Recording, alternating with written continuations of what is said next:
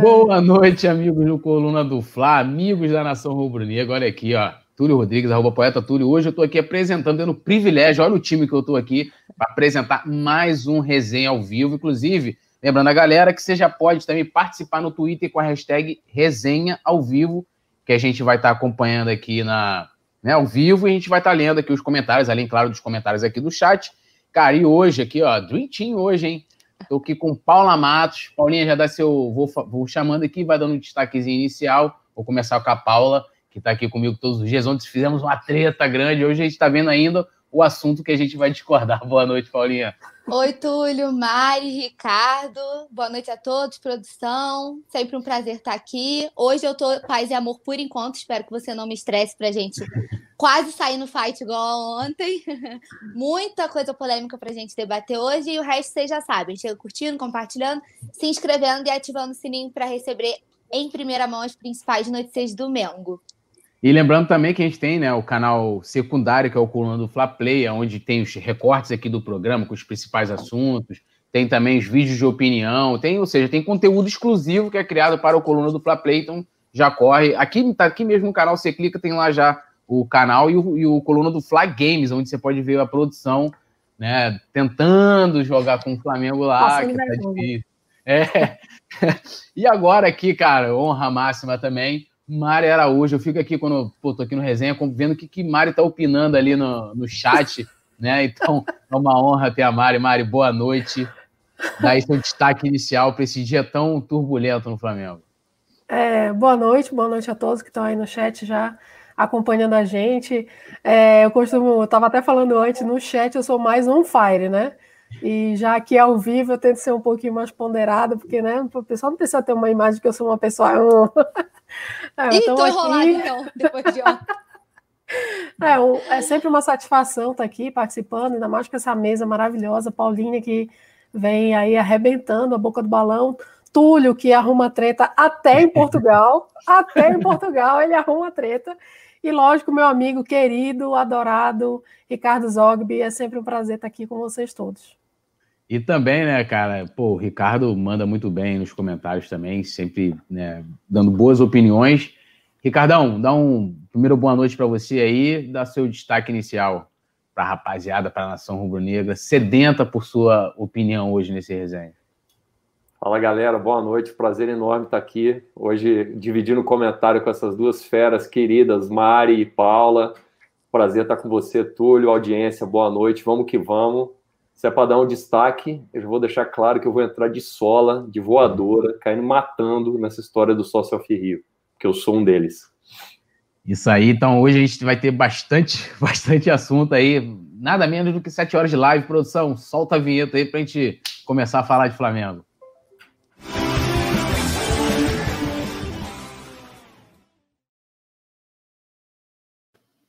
Bom, Todo mundo sabe que o grande assunto do dia aí, que deu mais polêmica, foi a questão dos off-ris, a gente vai falar mais tarde. Primeiro, vamos entrar aí no que todo mundo gosta, que é falar de contratações, opções para o time. E, na verdade, não é nem diretamente uma contratação, né? A gente teve hoje aí o Flamengo parabenizando o Lucas Paquetá, o ex-queridinho de toda a nação rubro-negra, e a galera ficou empolvorosa achando que era um anúncio de contratação do Paquetá. E, e daí o Coluna fez uma matéria e, e, perguntando, levantando debate se o Paquetá hoje teria espaço na equipe. Então, vou começar aqui com, com a Mari. Mari, Paquetá hoje teria espaço no elenco do Flamengo? Ah, eu acredito que sim, né? Até, assim, qualquer momento o Paquetá teria espaço no Flamengo, é porque é um excelente jogador. É, deu aquela vacilada ali, depois que, que negociou com o Milan e ficou meio de firula ali, e a gente meio que né, deu uma, uma queda ali no, no, em 2018 que acabou prejudicando e a gente não conseguiu conquistar aquele campeonato brasileiro, mas é, um garoto da base, quando teve oportunidade, honrou o manto, né, pegou a oportunidade e é, todo mundo lembra da cena do jogo contra o São Paulo, que ele era o que corria para lá, corria para cá. Então, assim, sempre a, a, as portas estão sempre abertas para ele. E hoje, como o Flamengo está, até passando por uma reestruturação tática, né, com a chegada do Domenech, né, é... eu acredito que ele teria sim chance para jogar ali no nosso, no nosso meio campo. Aí, ó, até a produção tá colocando na tela aí a, a, a, o post né, que o Flamengo fez, e todo mundo tá esperando assim, bem-vindo, né, Lucas Paquetá, mas não foi. Antes de eu passar aqui, vou pedir é, a Paula em seguida para dar a opinião dela. Aqui, o Leandro Martins estava falando, ó, like, para a galera já chegar no like, como a Paula também já falou. O Diego Carvalho dando boa noite, família Coluna do Fla. A administração ADM aqui dando aquela cornetada, né? Atrasado, kkkk. O Edmé Oliveira também dando boa noite. O C. Martins falando vida longa ao Túlio. É isso aí, vida longa. o Gerson Vilarini, salve coluna do Fla. Aldene Barbosa, oi, boa noite, amigos. E o Gerson Vilarinho, tá zoando aqui no lance da TechPix, né? Que falando é o te... TechPix é do tempo da datilografia. Olha, tinha, tinha curso de datilografia, né? Engraçado. Carlos Alberto Vidal de Souza dando boa noite também. É, é, galera, boa noite, Nação Rubro-Negra. É, a galera falando aqui do TechPix que a gente estava comentando antes de entrar aqui ao vivo. Vicente Flá, Fernando Ferreira, Tiago Amaral, tá, Débora Alvim está aqui também. É, Neizinha Lago, galera tá toda aqui. Agora eu vou fazer uma pergunta que eu vou deixar a Paula em saia justa. Vamos botar aí, concordando com a Mari, de que o, o, o Paquetá tem espaço no elenco. Aí, elenco, a gente está falando né, do, do, grupo né, de jogadores. É, ele seria titular na sua equipe, Paula? Paquetá está no Flamengo. Domi tem ele como opção. Você o coloca, colocaria hoje como titular na equipe do Flamengo? E pedindo também para a galera comentando, que daqui a pouco eu vou ler a opinião de vocês. Se Paquetá tem espaço no elenco atual do Flamengo e se for para ser titular, quem sairia também para ele entrar? É, não, não seria titular no meu time. É, não estou avaliando essas últimas partidas com o Domi, porque todo time está com rendimento ruim então fica mais complicado se for avaliar por isso. Mas se for pensar no time do Flamengo como um todo, que foi o time que ganhou tudo antes da pandemia, que foi o time que ganhou tudo do ano passado, para mim o Paquetá é um excelente reforço, excelente banco de reservas, mas agora eu não conseguiria tirar ninguém desse time titular para a entrada do Paquetá.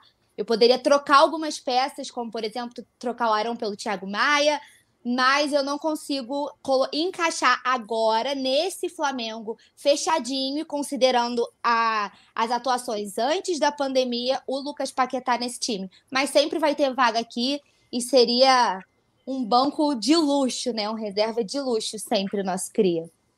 É, até o Daniel Moita tá concordando com você, tá falando aqui, ele não seria titular, né, o Paquetá. E Ricardo, e aí, você concorda com a Paula? Você acha que o Paquetá é, e aí, lógico, né, a Paula até colocou que ela não está considerando as últimas atuações, mas é, seria bom a gente avaliar dentro, dentro né, disso, né, do atual momento, de que o time ainda não, vamos dizer assim, não encaixou com o Dome, ainda está com algumas dificuldades e tal. É, seria interessante ter o Paquetá aí no Flamengo? Eu acho que sim. Hoje o reserva imediato do Gerson, né, pelo menos estava sendo o reserva imediato do Gerson, era o Diego. Eu acho que o Paquetá tem mais capacidade que o Diego de fazer essa posição do Gerson como reserva. Tem que ver se ele deu uma evoluída tática na Europa. Achava o Paquetá muito peladeiro, assim, extremamente talentoso e capaz, mas é, largava a posição, é, perdia umas bolas idiotas, assim, de, de quem não, tenha, não tinha ainda maturidade. Eu não sei até que ponto ele evoluiu, porque hoje o Flamengo não joga mais aquele tipo de futebol, pelo menos não se propõe mais a jogar aquele tipo de futebol que era jogado nos tempos do Paquetá, né? Treinado por aqueles técnicos lá do tempo do Paquetá. A gente está se propondo a fazer alguma coisa mais sofisticada e que exige uma disciplina tática que o Paquetá não tinha na época, mas depois desse período de Itália, de repente tenha conquistado. Mas acho que ele é reserva. Né? Tem que vir para ser. Se vier. Acho difícil, cara, ele vir, viu? Porque, olha só, o cara tá embaixo na Europa. Se ele vem para. volta para o Brasil para ser reserva, por mais que seja no Flamengo, o maior clube do Brasil, etc e tal, de certa forma ele volta meio embaixo, né? Não sei se interessa para a carreira do cara isso. É, e vai lembrar também que o Paquetá estava né, tava sendo convocado pelo Tite, fez gol pela seleção, estava tendo um certo destaque. Chegou a rolar um, um tempo atrás de que o Milan talvez tenha interesse de negociá-lo e tal. Já está nesse, nesse nível aí. Até porque o time do Milan, vão combinar, né? Tá longe de ser aquele Milan dos anos 90, início dos anos 2000 tá uma draga danada, né? Eu achei assim, em termos de gestão, claro, o cara tá indo para a Europa, papapá, uma outra parada, ele sair e ir para o Milan, que né, há bastante tempo não protagoniza, né? Não é um. Né, a gente pega naquela época do Kaká, o pessoal deve lembrar muito, Serginho, é, pô, tinha um grande time, Dida, né? Foram anos em que o Milan era uma das grandes forças da Europa, né? Não só da Itália, mas da Europa também. Vicente Flá falando aqui já, ó, tô pistola, o Fernando Ferreira, saudações rubro-negras, ó, rubro-negras. A administração de Messi no Mengão. Aí tá sonhando demais, hein? Ó, o C. Martins tá falando, Mari foi promovida, gente. Agora a bancada está completa. Hehehe. Aqui, ó, feliz que a Mari tá hoje aqui com a gente. É, Vicente Flá já cornetando a questão do Afirri, a gente vai falar mais para frente. E Guga também, o Lúcio Flávio, a gente vai falar de Guga logo em seguida.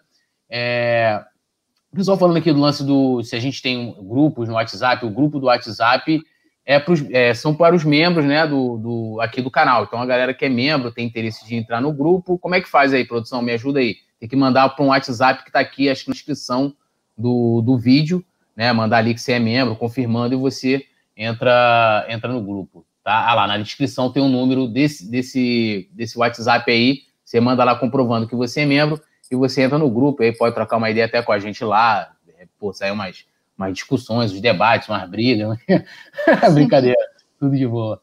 É, é, agora a gente vai estar nessa questão do Guga, tá? É, aliás, deixa eu dar uma lida aqui no Túlio, pessoal. peraí, você botou falar. todo mundo na fogueira e você também não respondeu se o Paquetá não, eu, eu concordo com né? vocês. Eu não, eu concordo com vocês. Eu acho que ele não tem, não tem hoje chance de ser titular na equipe, mas seria é, pô, um puta reforço pro elenco, um cara super útil. Eu, eu, concordo. Quando eu discordar, eu vou falar. Eu vou falar isso só quando eu discordar, pra causar. Tô brincando. Mas, pô, não tem nem não tem como o Paquetá não, não, ser um cara útil ao Flamengo. Acho que realmente ser titular seria, seria bem complicado para ele, né? É, o Gerson Vilarino falando aqui, ó, quem vai pro Mila hoje sofre. Não é, não é o mesmo tempo, não é o mesmo dos tempos atrás. É, o Thiago Nove falando que jogaremos juntos pelas taças, com certeza. O Ivanei fala aqui, ó, com certeza Paquetá e Gerson no meio de campo. Tiraria o Arão. É, falar que ele seria um reserva é heresia. O Ivanei tá polemizando aqui, falando que ele seria titular e que ele tiraria o Arão, daria um jeito. Ah, eu concordo. Daria um jeito ali dele jogar como titular. Cara, eu não, eu não, eu, eu não vejo característica de combate de primeiro volante, não. Do, pro, pro Arão. Ó, primeiro de tudo. uma defesa bem fraca. A gente ia ficar bem. Eu tô com o Ricardo. O Domenech tá montando no Flamengo um outro esquema de jogo. É, o problema é, é que a gente ainda tá com o esquema do Jorge Jesus na cabeça, vai pois mudar é, tudo. Ele tá né? montando um, um é. outro esquema de jogo, e com isso, é, talvez ele precise de jogadores com outras características. É, ali, o, o os, no caso, a volância, né, como diz o nosso querido Kika, é, vai precisar de jogadores que tenham um pouco mais de né, agilidade, um pouco mais de, de toque de bola, é, então, talvez nessa situação, né, o, o Dom implantando 100% é, o esquema que ele quer no Flamengo, é, o, o Paquetá poderia ser titular, sim, ao lado do Gerson. Né? Então, ou até mesmo o primeiro reserva na saída do Gerson, revezando, não sei, depende do que o Domi gostaria, mas acredito que sim.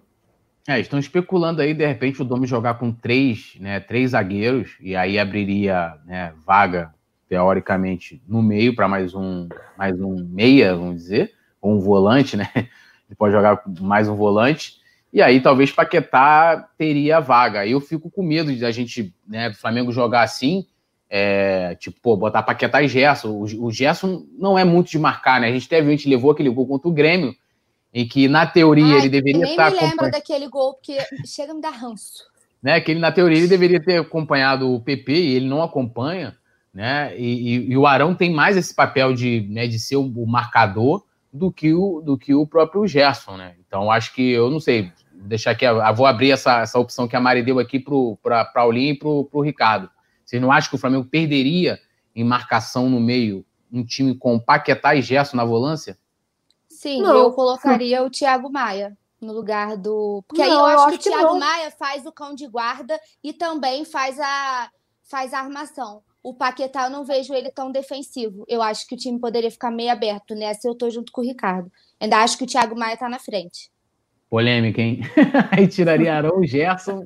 Não, o Thiago Maia deixava o, deixava, deixava o Gerson e botava o Thiago Maia no lugar do Arão. Ah, tá. Mas aí quem é, sairia? Pra mim já tem que ser assim hoje em Não, o Paquetá continuaria Independente do Paquetá ah, tá. vir, isso para mim já tem que estar tá acontecendo. Entendeu? O Paquetá continuaria no banco. Nesse ah, tá, momento, tá, para mim, o Paquetá continuaria no Reserva banco. do Gerson, Paquetá. Isso aí. Ó, o Vicente fala, fala, aliás, o Alessandro Queiroz falando que Paquetá que eu gosto é a ilha. O Fernando Ferreira falou, Paquetá não é titular, mas é um ótimo banco. O MX Santos fala aqui, ó, volantes não podem ser lerdos e lentos. Não sei se ele está falando isso com relação ao Paquetá. É, o João Pedro Romão falando que o Paquetá corria muito errado. O Flamengo, ele fala aqui, ó, botando né, no lugar do Arão. O meio-campo teria uma saída de bola melhor. Ele colocaria aqui como, como titular, né, no caso. É, deixa eu ver se a galera comenta mais aqui. Não, teria sem dúvida. A qualidade de passe do Arão é muito melhor do que, do que a do, do, oh, do Paquetá, é muito melhor que a do Arão. O Paquetá ainda tem drible, né? E, e, e, e chega para finalizar muito melhor do que o Arão. Mas defensivamente perde. Apesar que esse Arão aí de 2000 é, é, é pós-retorno, não vou nem falar 2020 não, porque ele começou o ano bem também. É, defensivamente também tá uma draga, né? Voltou a ser Tem que ver que Arão, né? Não, que Arão. Acho que, eu acho que, assim, lógico que teve a questão das férias, né? É, aquele, esse recesso de 11 dias que até hoje não foi muito bem explicado, por que, que foi dado, porque mesmo que o JJ, o JJ saiu, mas o Flamengo tem vida, né? O Flamengo continua. Não, os caras tinham tirado um mês de férias, Mari. Pois é, já tinha passado não sei quanto tempo parado. É. Então, assim, mais 11 dias porque trocou o técnico? Não, tinha que continuar, tinha que aprimorar a forma física, né? Para ter, quando o, novo técnico chegasse, encontrasse pelo menos uma parte do caminho em andamento. Né? Para mim, isso, isso foi. Até hoje não tem uma explicação. Ô, Mário, é, ó, é já que você está falando até de uma pauta que nem é mais a, a, a, a pauta, tá, que é Paquetá, eu vou só complementar. O Flamengo está pagando o preço de ter tentado voltar ao campeonato antes da hora, ter conseguido não, isso. Eu nem acho, eu nem acho.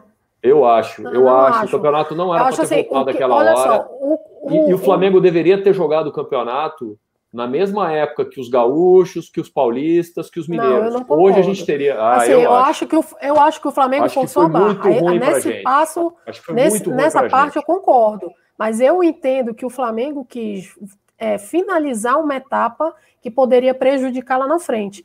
Se a gente pensar que o JJ não fosse embora no cenário, o JJ não vai embora para o Benfica, né? Não foi embora. É, o JJ teria esse período para aprimorar a forma física e trabalhar a, a parte tática que ele estava já implantando algumas mudanças, algumas variações, era excelente.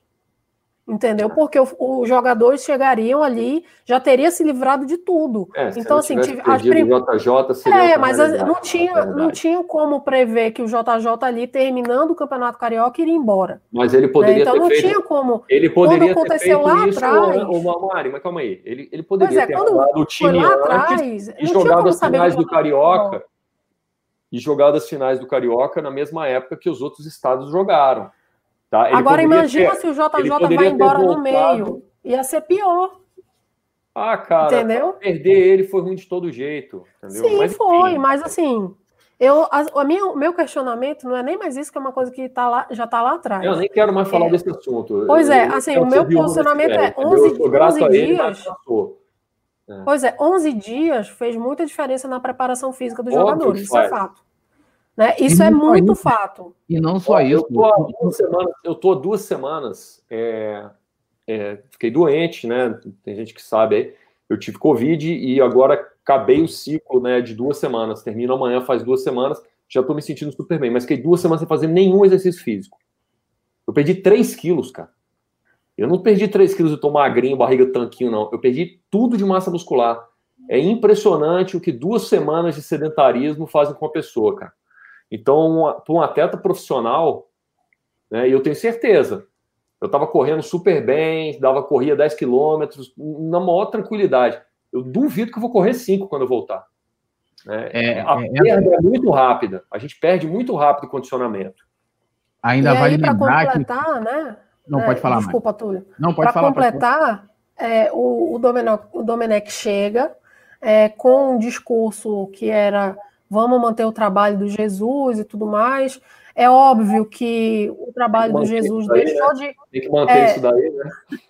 É, o trabalho do Jesus, não, o, o time do Jesus não existe mais. Não existe a partir do momento que ele foi embora e também mesmo já ele já vinha implantando algumas coisas diferentes, o, o time já vinha jogando de uma forma diferente, né? Porque ele estava testando outras outras alternativas, né? Então, assim, não existe mais, acabou.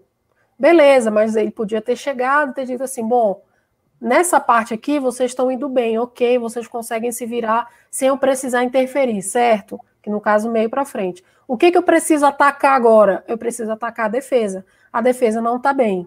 Né? A defesa não está legal. O sistema defensivo não está funcionando. Então eu vou tentar melhorar aqui. Não, aí ele viu, os caras são capacitados, os caras compraram a ideia, não, vamos fazer, vamos mudar mudou tudo, os caras, 11 dias parados, sem um condicionamento bom, querendo atender o que o técnico pediu, vai dar tudo errado, cara. O Arão joga diferente, o Felipe Luiz joga diferente, o Gerson joga diferente, o Gabigol joga diferente. Então, assim, ele vai botar os 11 titulares lá, com, excesso, é, com exceção do Mari, que já foi vendido bem antes, é, ele vai botar os 11 titulares lá na mesma formação, mas eles não jogam mais da mesma forma.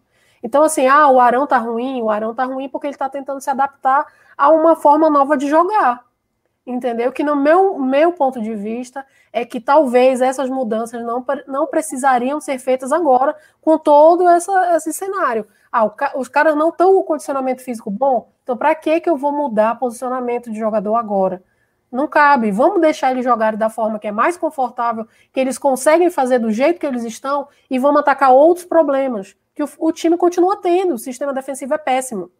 Entendeu? O sistema defensivo é horrível. Então, assim, é típico erro de quem é inexperiente. Não sabe tomar decisão quando está no comando. O que, que eu preciso fazer para ser melhor? Só quem tem experiência de comandar é que sabe fazer a leitura certa.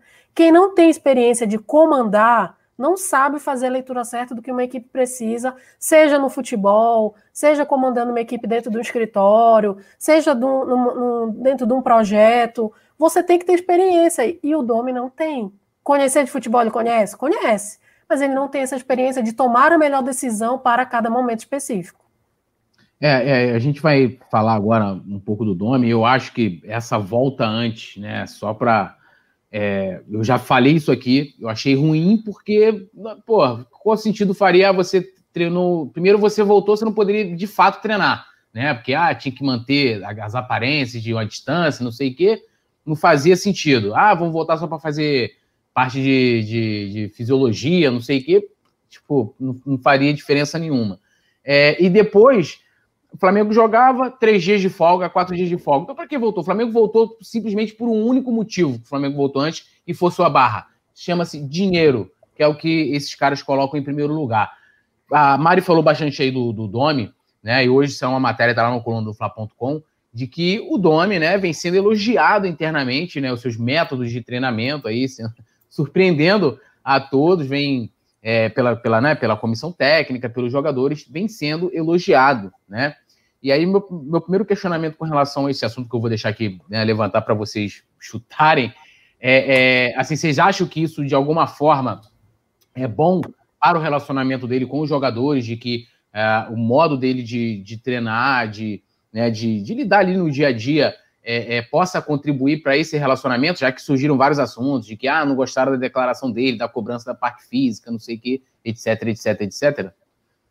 Pode começar, Paulinha, se quiser. Você tá olhando assim que você tá. É... Não, porque assim, tem um monte de coisa que foi falado que eu acho que tem alguns pontos que são bem discutíveis, assim. É, a volta, eu acho que ela seria ruim, o Flamengo sairia perdendo de qualquer forma. Voltando, eu concordo que se jogasse depois, seria bom porque entraria no Brasileirão com um ritmo como todas as outras equipes entraram e a gente ficou um tempo parado. Mas ao mesmo tempo poderia perder o Jesus no meio do campeonato e ficar meio perdido. Então acho que no final das contas a, o Flamengo sairia prejudicado da mesma forma, porque perdeu o Jesus. Mas tá, se mas fosse aí, manter só, o planejamento. Só para levantar, levantar, o questionamento, mas aí, tipo assim, perdeu o Jesus, beleza, mas você tem um. Pelo o, menos estaria jogando. Eu então, mas o Flamengo teria pior. que se adequar. Mas aí o Flamengo teria que se adequar ao planejamento do Jesus ou deveria ser o contrário? Eu acho que se tivesse que voltar, não, independente de ele sair ou não. contrário, mas aí teria que voltar junto com todo mundo. Porque entraria o Brasileirão sem a pausa.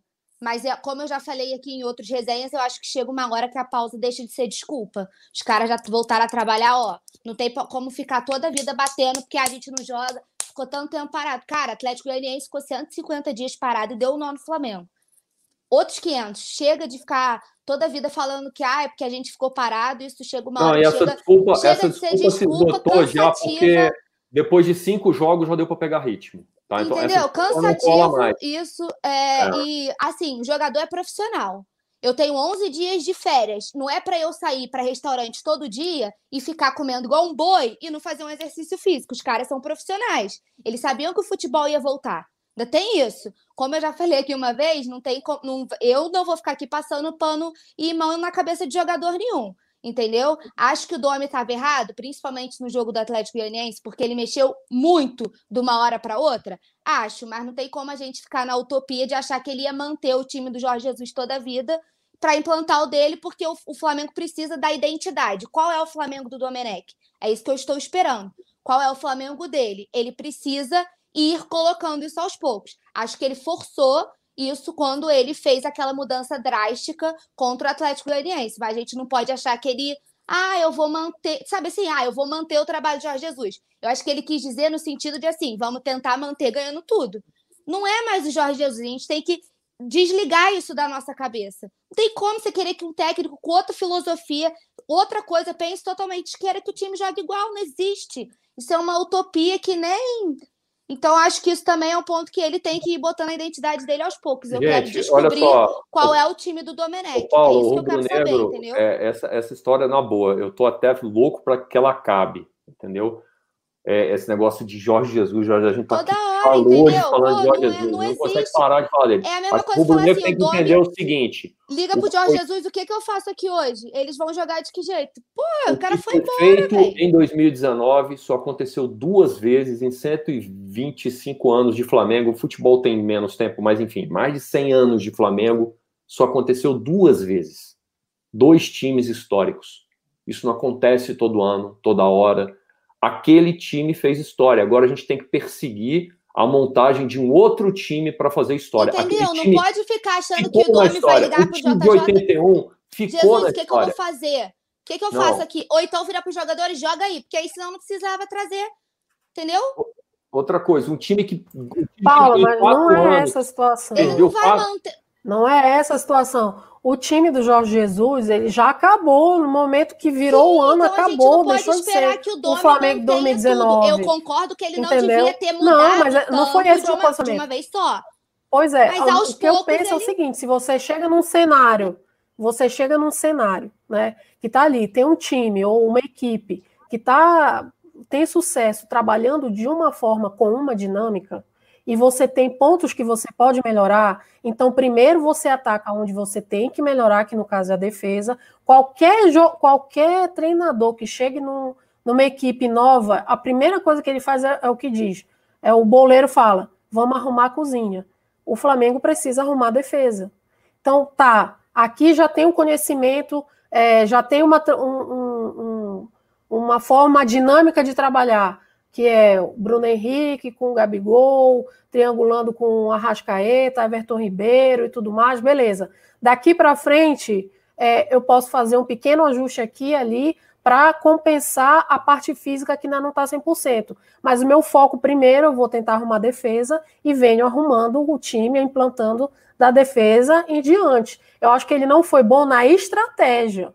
Esse é o meu ponto. Não, não é que ele vai jogar para sempre. Você, pois é, tipo não assim, é que ele vai jogar para sempre como o Jorge Jesus, era porque o Jorge Jesus foi embora. É mais fácil da Entendeu? gente avaliar que o, o quarteto da frente tá funcionando bem, a defesa não, porque a gente acompanha há muito tempo. Para ele é tudo novo, entendeu? Mas Paula, Às ele mudou desde o primeiro jogo. perfeitamente na, na frente. Desde o primeiro jogo, funciona. o time era um time estático todo mundo, quem, quem é, lê um pouquinho, se interessa ler um pouquinho sobre futebol, o jogo posicional, que é o jogo que ele está tentando implementar, até já foi dito pelo Theo aqui, ele exige muito treinamento. Ele é, é como se fosse um catálogo de posições num determinado momento do jogo que o, o atleta, de tanto treinar, sabe, nesse momento que está nessa situação, me posiciona assim, certo?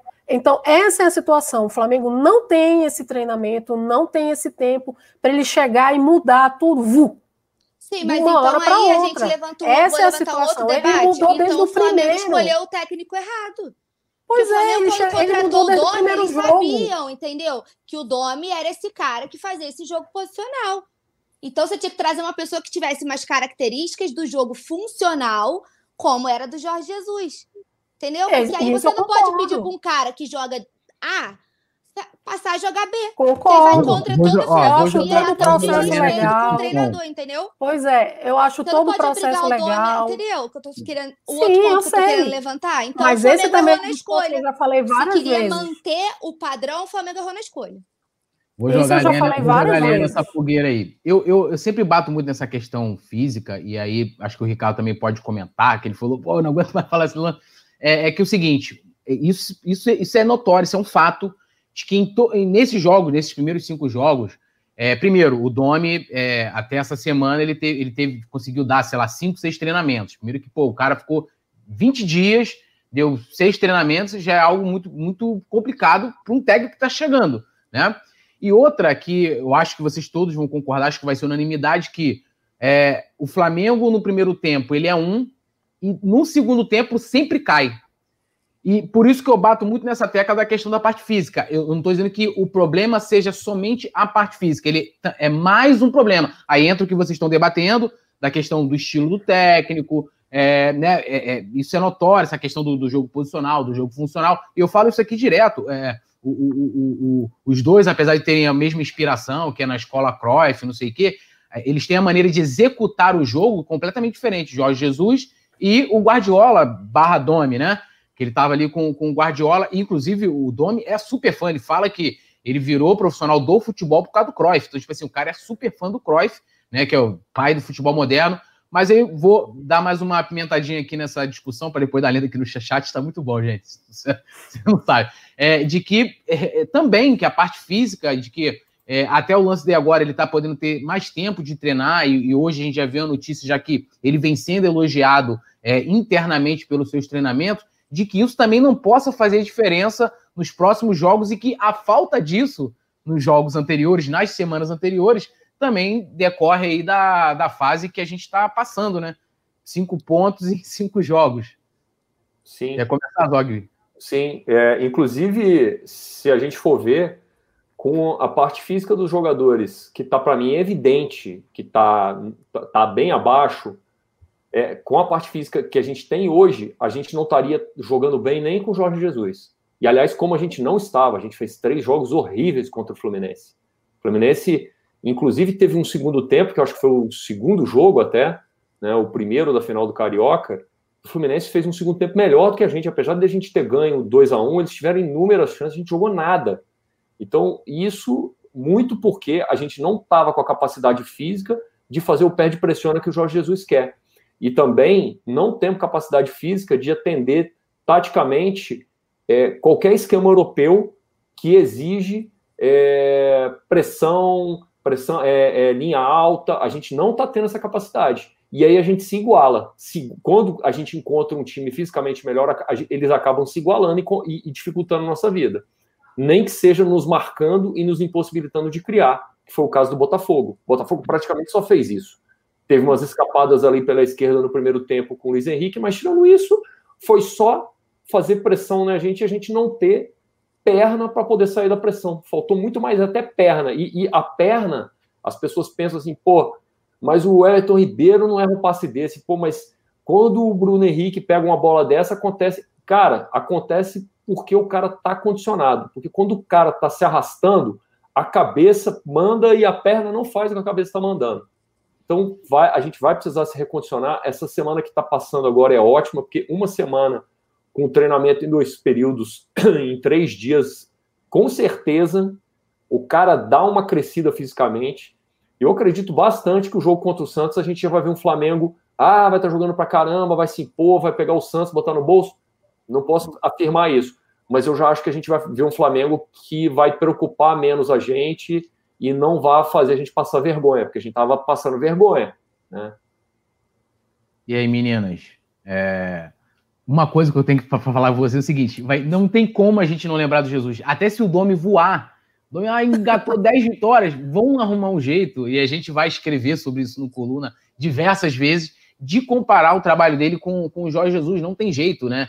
É, assim, o ruim hoje a gente está vivendo esse momento de, é, da, da, imprensa tá, não está podendo acompanhar de perto é, os treinamentos. é que a gente não pode comparar até o método de treinamento, né? Que o Jesus, até no treinamento, ele era muito intenso, ele também ele gostava de participar daqueles trotezinhos ali com os jogadores, vambora, corre e tal. Passa, e era um cara super detalhista, o Domi também é, né? É um cara que né, se preocupa muito, atento aos detalhes. Né? Mas o Jesus, ó, não volta, vem cá. Cara, tem um perfil, eu não vou lembrar agora o nome, no Twitter, como agora eu tô criando um grande interesse por essa coisa de parte tática de futebol, tenho visto muita coisa sobre isso. Cara, assim, o Jesus, não, volta aqui várias vezes Vamos lá, faz de novo o, o, a movimentação e tal. Eu acho que é impossível, gente, de não de não comparar um momento ruim com um momento É muito, muito cruel, cara, com qualquer treinador. Vou te falar que se o Flamengo tivesse hoje, vamos lá, impossível, tá?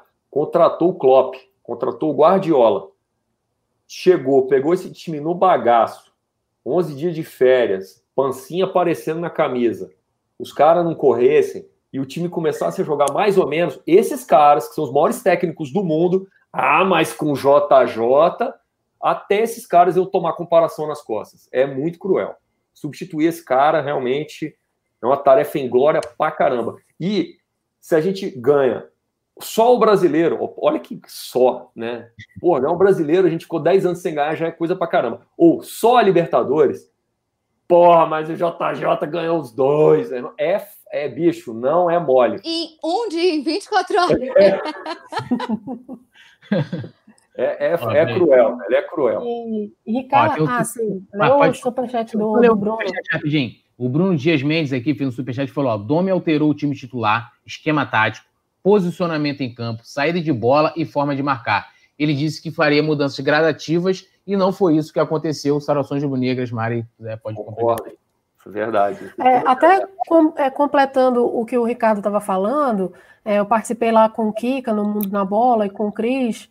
É, e uma das coisas que eu falei antes do quando o Domenech foi contratado, ia chegar e tudo mais, é a expectativa que se gera em cima do time do Flamengo por tudo que apresentou, os títulos, lógico, foram consequências de um excelente jogo de futebol. Né, surpreendente, agressivo, né, que não era tipo mesmo pitbull em cima da presa que e chegar, chegava ali estraçalhava o adversário. Então, assim, essa expectativa é pior do que o trabalho em si. Porque hoje o que se vê, nos comentários que se vê, é que o Flamengo virou um time comum. E não, até torcedores de outros clubes paravam para assistir o jogo do Flamengo, porque era um jogo agradável de se assistir, independente do resultado. Mas, lógico, da forma que o Flamengo jogava, o resultado positivo, ele sempre estava mais perto, né? Porque era um time que sempre buscava esse resultado. Então, essa expectativa vai matar não só o trabalho do Domi, pode matar não só o trabalho do Domi, mas de outro técnico que possa vir caso ele saia. Entendeu? E outro, e outro, e outro. Porque, assim, é, um, é uma temporada, como disse o, o Zogby também, que acontece uma em um milhão entendeu? É muito difícil na realidade sul-americana, é, principalmente na realidade brasileira, onde você escolhe a competição que você vai jogar e abre mão de outra, né, como a gente vê o Grêmio fazer praticamente todo ano, é você se dedicar e ganhar as duas principais competições, a nacional e a principal do continente. E a nacional com o pé nas costas, com um abismo. Com o pé nas costas. De, a gente... de diferença, né? Não, e algo, a, a vira... algo eu não vou nem falar o nome do técnico, né? Não, Mas a virada do time começou com oito pontos atrás. E o time foi lá e botou 10 na frente. Não, entendeu? Então, assim, no Palmeiras, que era oito para trás, a gente botou acho que 21 no Palmeiras. Pois é, então assim, quando que isso acontece, gente? Não é assim que acontece. Então a expectativa por si só, mesmo que o Flamengo tivesse ganho do, do, Atlético Mineiro, é, com as oportunidades que teve de ganhar, se não tivesse feito um jogo tão ridículo contra o Atlético Goianiense como fez, que foi horrível, horrível de se ver. Né? Minha mãe, junto comigo, assistindo o jogo, assim, tipo, o que aconteceu? Né? Então, assim, mesmo que não tivesse passado todo esse sufoco para ganhar do Coritiba, como passou o sufoco, como foi sufoco para empatar no último minuto contra o Botafogo. Eu não falo nem com relação ao Grêmio, porque o Grêmio vinha com, com sangue nos olhos para pegar o Flamengo, né? Mas nem vê tanto.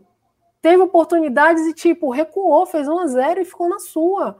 Então, assim, mesmo que o Flamengo tivesse ganho mais pontos, mas a comparação e a expectativa de vai chegar e vai dar show e vai dar baile, vai matar e vai minar o trabalho de qualquer um que chegue.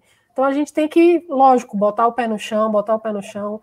É, todo mundo conhece meu posicionamento. Eu não fui a favor do, do, da vinda do Domenech por uma questão de experiência no comando, em ter que tomar uma decisão certa ou errada na hora de estar tá lá no comando, não porque ele não conheça de futebol, não porque não seja válida a experiência dele com com Pep Guardiola, muito pelo contrário, é super válida sim, para qualquer um, se passar um ano, quanto mais dez, como ele passou.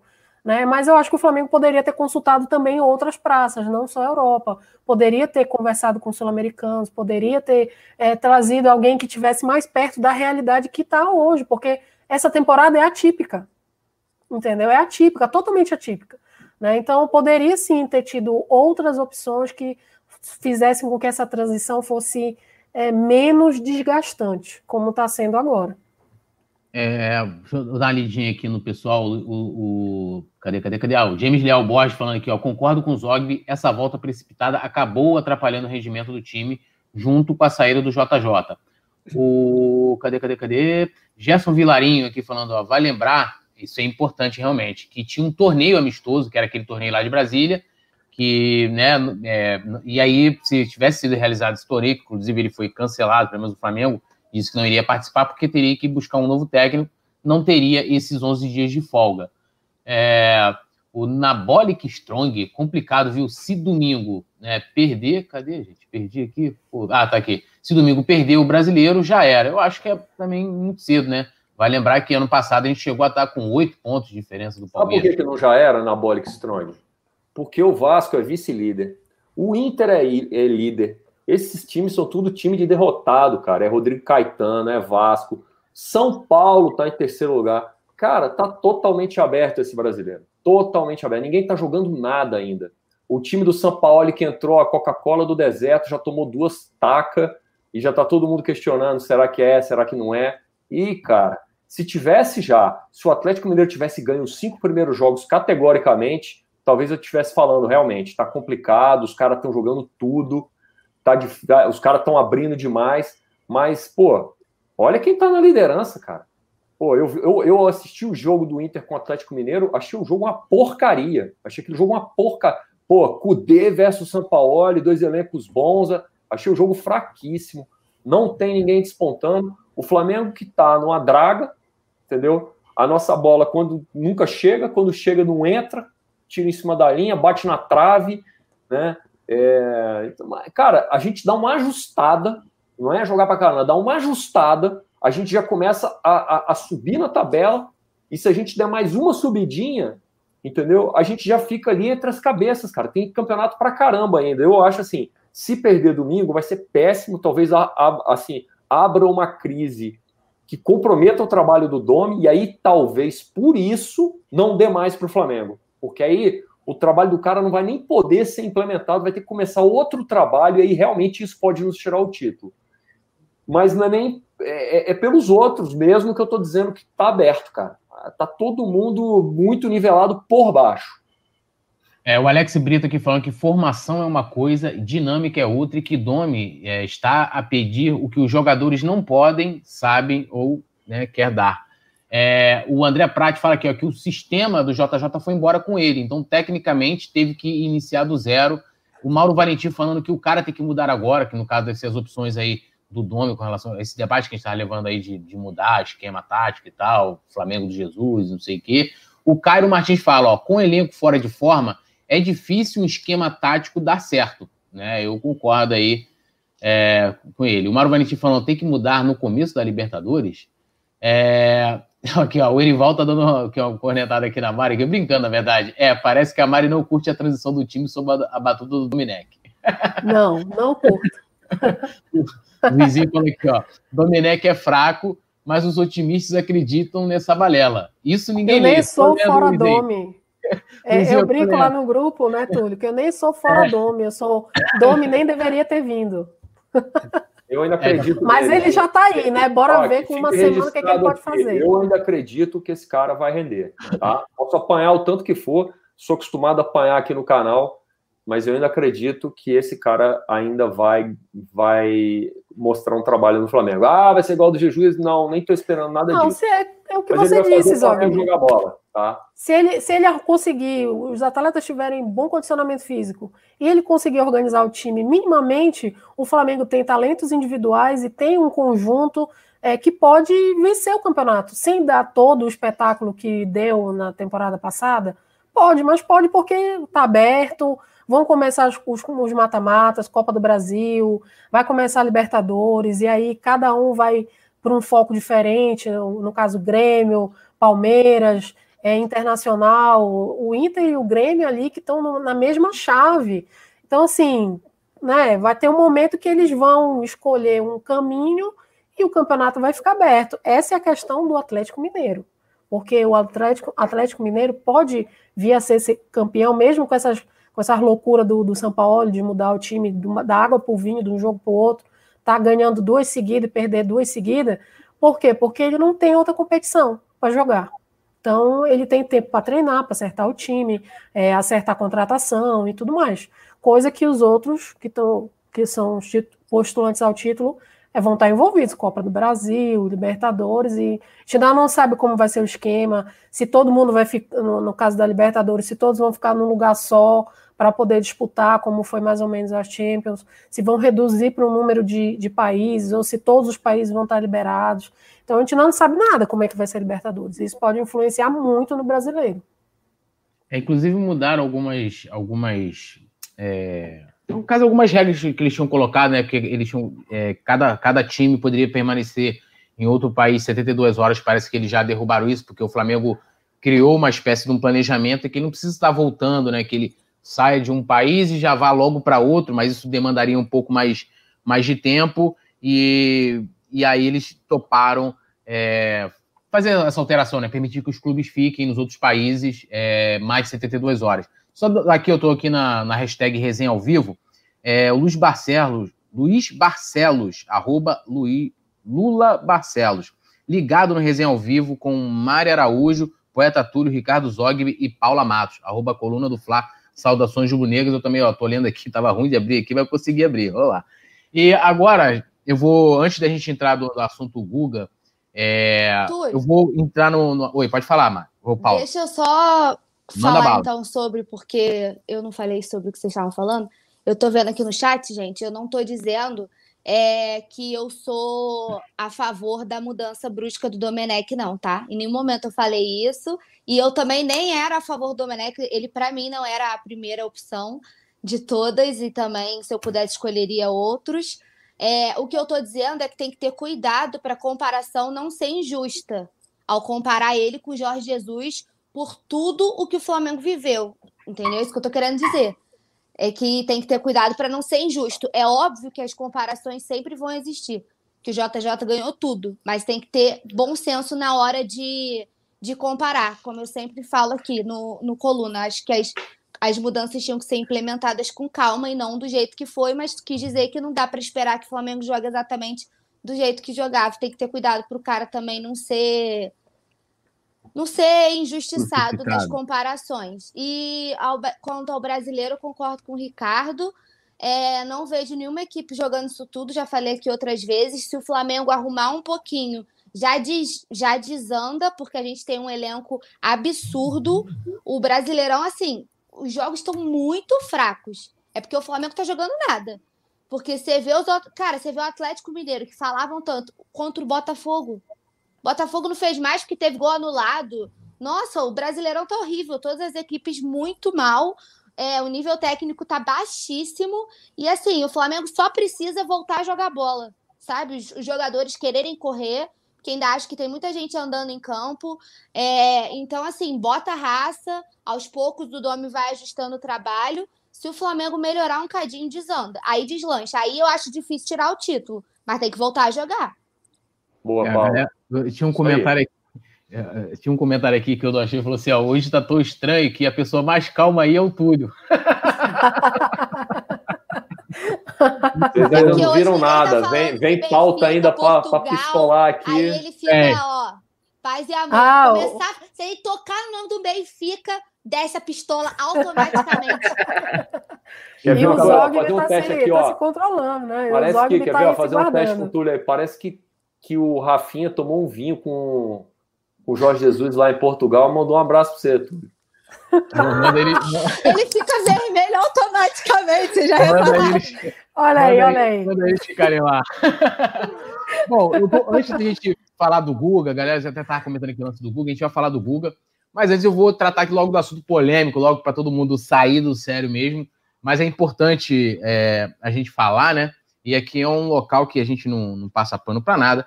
Hoje saiu aí o, o, Flamengo, o conselho diretor do Flamengo. Quem é o conselho diretor do Flamengo? O conselho diretor do Flamengo é o presidente Rodolfo Landim, com todos os seus vice-presidentes, né, que assinaram um comunicado dizendo, é, comunicando, né, dando, é, avisando sobre o reajuste de 165% na categoria Off Rio, né, que custava R$ 64,00 e a partir de outubro vai custar nada menos que a bagatela de 170 reais, né? E vai lembrar que, vou repetir, foi assinado por todo o conselho diretor, ou seja, por todos os vice-presidentes, e aí vocês incluem os mais conhecidos, como Marcos Braz, como é, Maurício Gomes de Matos, e etc, etc, né? E até os desconhecidos, que tem lá os, as figuras decorativas, né? Que estão lá só para dar um nome, né? Que são os VPs fantasma que eu chamo. Você só vê, só vê o nome lá no, lá no expediente lá do, do site. É. Isso, isso gerou uma enorme polêmica. É, isso gerou uma enorme, uma enorme polêmica nas redes. E só para contextualizar a galera antes de passar a palavra para vocês, é, que é o seguinte: a categoria Off Rio ela foi criada, é, segundo me passaram hoje, né, não consegui confirmar isso, na primeira gestão do Kleber Leite, entre 95 e 96, na primeira gestão, é, para poder dar a possibilidade do, do, né, do, torcedor que mora fora do estado do Rio, que é onde inclusive está a maioria da torcida do Flamengo, né? O Flamengo é um fenômeno tão grande que né, a sua torcida a maioria da sua torcida está fora do seu estado de origem. Só o Túlio é Rio, do, dos quatro aqui. Todo mundo olha. É. E, e aí, é, então, foi criada esse, esse, esse, essa categoria que não foi colocada na época no estatuto. Então, o torcedor pagava ali uma, né, um valor bem né, mais barato e ele teria a possibilidade de participar da vida política do clube e até, se ele quisesse, 30 vezes no ano, é, ir na sede, né, frequentar a sede da Gávea. Tá? Isso foi né, é, sendo desenvolvido ao longo dos anos até agora. Recentemente, um grupo chamado Flá Sem Fronteiras, né, que é um grupo da galera formado por Off Rios, é, fez uma emenda né, para que é, essa categoria fosse incluída no estatuto, porque por mais que ela tivesse direito a voto, ela não era uma categoria estatutária, e aí ela entraria com o nome de categoria contribuinte Off Rio. Tá? Você tem as categorias ali, as que, as que pagam, né? É, é, é proprietário, patrimonial, contribuinte e teria formalizado ali o contribuinte off-rio, e hoje vê essa, essa notícia, né, é, que nos justifica muito, então isso criou uma enorme polêmica, de, debate muito grande nas redes sociais, vários grupos políticos né, do Flamengo se posicionaram é, contra esse reajuste. É, quem quer começar aí falando sobre, sobre esse assunto, já que eu estou no meio dos off-rios? Vamos lá. É... Eu queria começar. Eu queria Manda começar. O Ricardo já vai chegar chegando na voadora. Então, eu, antes, eu queria começar... igual a ele, chega de voadora no nosso like. Também. Ricardo, pode ir. Eu fiquei sabendo disso, agora eu já recebi um e-mail, tá? É, me avisando dessa alteração de preço, mas eu fiquei sabendo disso num grupo de WhatsApp de flamenguistas aqui de Brasília, onde todos aqui somos amigos nesse grupo. Eu falei para o Túlio Nioff aqui antes de a gente começar o programa que eu era off-rio desde 16. Na verdade, eu abri o meu e-mail aqui eu comecei a ser off-Rio em dia 1 de agosto de, de 14. Tem mais de seis anos que eu sou off-Rio. São seis anos que eu pago para o Flamengo essa mensalidade e em seis anos eu fui à Gávea três vezes. Eu usei para pisar na Gávea três vezes. Tá? Então, assim, é, eu, eu, eu, praticamente uso é, é, essa mensalidade, eu dou para o Flamengo, para ajudar o meu clube de coração. Foram poucas as vezes que eu usei os benefícios do sócio torcedor, porque com sete anos de sócio torcedor, o programa é uma porcaria. É uma porcaria. Então, assim, eu tô só querendo ajudar o Flamengo. E a mensagem que essa diretoria está passando é o seguinte: ou a gente não quer mais do que vocês ajudem o Flamengo, porque eles vão perder, se não 100% desses, desses assinantes off-Rio, muito perto disso, porque 170 reais é uma quantia significativa. Uma coisa eu dar 64 reais para o meu time todo mês. 170 pesa, cara. Pesa no, no orçamento da maioria das pessoas do, do, do Off Rio. E aí eu vou aproveitar para ler esse texto aqui, que foi a resposta por e-mail que um dos meus amigos do grupo deu quando recebeu o e-mail. Prezados, boa tarde. Sou sócio Off-Rio desde setembro de 16. Foram quatro anos ajudando o Fla sem, qual, sem sequer pisar na Gávea. Esse nunca nem foi. Nos comparar com sócios que têm acesso a um clube é de uma lástima e um desrespeito sem tamanho. Nunca utilizei o desconto do sócio torcedor, apesar de ter tentado por três vezes e os operadores jamais conseguiram aplicar o tal desconto. Desta feita, solicito o cancelamento da, da Associação Aferrio, não tenho mais interesse em repassar diretamente meu, meu dinheiro ao clube e, mais uma vez, tomo atitude, que tomo, mais uma vez tomo atitude de cunho elitista. Minha matrícula é tal, podem cancelar. Também não migrarei para o programa sócio torcedor, pois considero a atitude de vocês um desrespeito. A torcida do Flamengo é seu maior patrimônio, respeitem. Marcelo Machado Moreira dos Santos. Machado, meu grande amigo. Cara, você falou provavelmente aqui tudo que eu gostaria. Eu vou copiar e colar a sua resposta na minha desassociação. Você representou os off-rio de maneira impecável nesse teu texto, cara. Revolta total, revolta total. Acho lamentável. É, só, antes de passar para as meninas, deixa eu dar uma lida aqui. O Ricardo Stuart mandou dois superchats. O primeiro ele fala o seguinte: Túlio, é importante, inclusive, né? Vale lembrar que a Embaixada Fla Campos, que ganhou recentemente, né? É, o prêmio de maior embaixada do Brasil, porque tem um, um, uma espécie de um ranking, não é uma competição, mas tem um ranking né, dentro do programa desenvolvido pelo Maurício Gomes de Matos das embaixadas, para que as embaixadas e consulados tragam sócios torcedores do Flamengo. E a Fla Campos foi a maior do Brasil a que mais levou sócios torcedores, encerrou suas atividades, comunicou isso é, por conta desse aumento. E o Ricardo Stutt informa aqui, ó, Túlio, a coordenação das embaixadas já marcou reunião para hoje à noite por conta do repúdio de várias embaixadas e consulados. Pegou muito mal. E ele complementa aqui: os off-rio serão os iluministas, né? Vão acabar derrubando a Bastilha. Ele brinca aqui. O Ricardo Stuart, obrigado pela mensagem, pela força. Porque nós somos é, maioria. Não tem como é... comparar. No Rio, o Flamengo é, é, a torcida do Flamengo é maioria, comparado com Vasco, Botafogo e Fluminense e tudo mais. Mas fora do Rio, nós, em termos de Flamengo, os off-Rio são maioria. Então, assim, se a gente deixar de consumir, né? Então, assim, eu não tenho a mesma assiduidade com o meu off-Rio como o, o Zogby tem. Então, eu faço semestral, então tem semestre que eu faço, dependendo do orçamento, que eu pago de uma vez só né? E tem mês que eu não faço. Eu fui ao Rio de Janeiro em toda a minha vida, em 38 anos, uma única vez. E quando eu fui, não usei o, o, o, o sócio off-rio para entrar na Gávea. Eu fui por conta da, da confraternização da, do Coluna do Fla no passado. Então, assim, já tem o fato de que a gente não tem a exibição, a gente não tem acesso à exibição do Flamengo no Norte e Nordeste. É muito raro, só quando vem Tipo, o Nordeste vem jogar contra Fortaleza, contra o Ceará e tudo mais. Mas o Flamengo não tem nenhuma estratégia para atender a demanda desses torcedores em termos de assistir os jogos. Né? Tipo, ah, vamos fazer um torneio e numa, também não tem muita folga de, de campeonato, mas vamos conversar com a Federação do Rio, vamos fazer uma parte dos jogos que não são tão relevantes, que não seja a semifinal, final, mas aqueles jogos iniciais ali, vamos fazer é, ali num conjugado é, é, Pará, Maranhão, vamos fazer ali Amazonas, Pará, vamos ali fazer Fortaleza, é, é, Pernambuco. Não, não existe. Não existe essa, essa possibilidade, nenhuma possibilidade.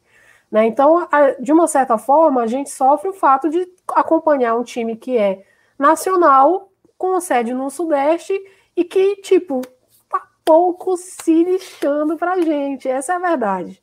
Né? O Zogby ainda consegue, quando o Flamengo vai jogar é, em Brasília, aí assistir um jogo em Brasília e tudo mais. Mas para quem não pode ir, né, como é que fica? Aí o Flamengo ainda faz essa, essa digamos assim, eu quero ser respeitosa, mas no mínimo é uma falta de noção. E sim, tem um cunho político por trás, porque acaba que vai tirar a possibilidade de quem está há tanto tempo de, de repente, votar. E pode ser uma quantidade de, de votos que mudem uma, o, o, o, a direção de uma eleição dentro do clube. E isso é errado. Nós temos exemplos. Pois é, isso é antidemocrático. O, né? Isso não faz parte do Flamengo. pudéssemos votar para presidente do Flamengo. Isso Exatamente. Mas nós, isso, por nós... não ser factível, mais próximo do ideal, é isso que eles estavam tentando fazer. E eles acabam Sim. de tirar isso da gente. Eu me associei ao Off-Rio pensando em votar. Eu pensei, eu falei, eu quero me associar ao Off-Rio porque eu quero votar para presidente do Flamengo. E agora eles estão me tirando isso. Pois é, então assim, como você ignora? Na hora que você, na hora de negociar com a Rede Globo, na hora de negociar o Premier, na hora de negociar a, a, faixa, a fatia lá do, de quanto vai receber por transmitir os jogos, a gente que consome serve. Né? A gente serve. A gente faz parte da conta lá, tenho 40 milhões, dou tanto de Ibope, dou tanto isso, quero receber mais. Mas na hora de vir a contrapartida, quando vem? Não vem. Vem desse jeito. A gente recebendo e-mail dizendo que vai ter um aumento de mais de 100% na mensalidade. Que, como o Zogby bem disse, a gente faz única e exclusivamente para ajudar o clube. Eu comprei tijolinho, entendeu? Eu fiz off-rio, eu comprei camisa que hoje em dia nem dá mais em mim, mas camisa comemorativa para ajudar o clube. Então, assim, cadê a contrapartida, Flamengo? Não está vindo, entendeu? Mas gosta de usar os números do Norte Nordeste, ah, o maior, quando vai jogar contra o Ceará, como veio aqui jogar contra o Ceará, é, a quantidade de torcedores que teve lá, gente que viajou de todos os lugares para ir assistir o Flamengo lá em Fortaleza.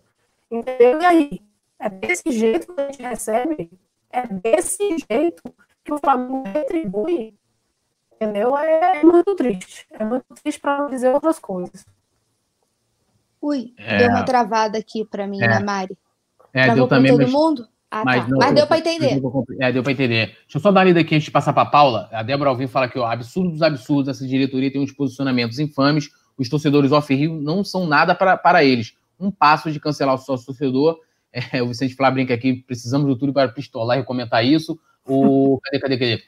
A José Nascimento, José, desculpa, José Nascimento, eu acho que é José, né? É, Túlio, piada, nós fora do Rio de Janeiro não temos benefícios e agora este aumento. É, e aí ainda me falaram aqui, ó, né, não são meninas, não, são duas deusas. O pessoal aqui falou, não posso chamar vocês de meninas, são duas, duas deusas aí.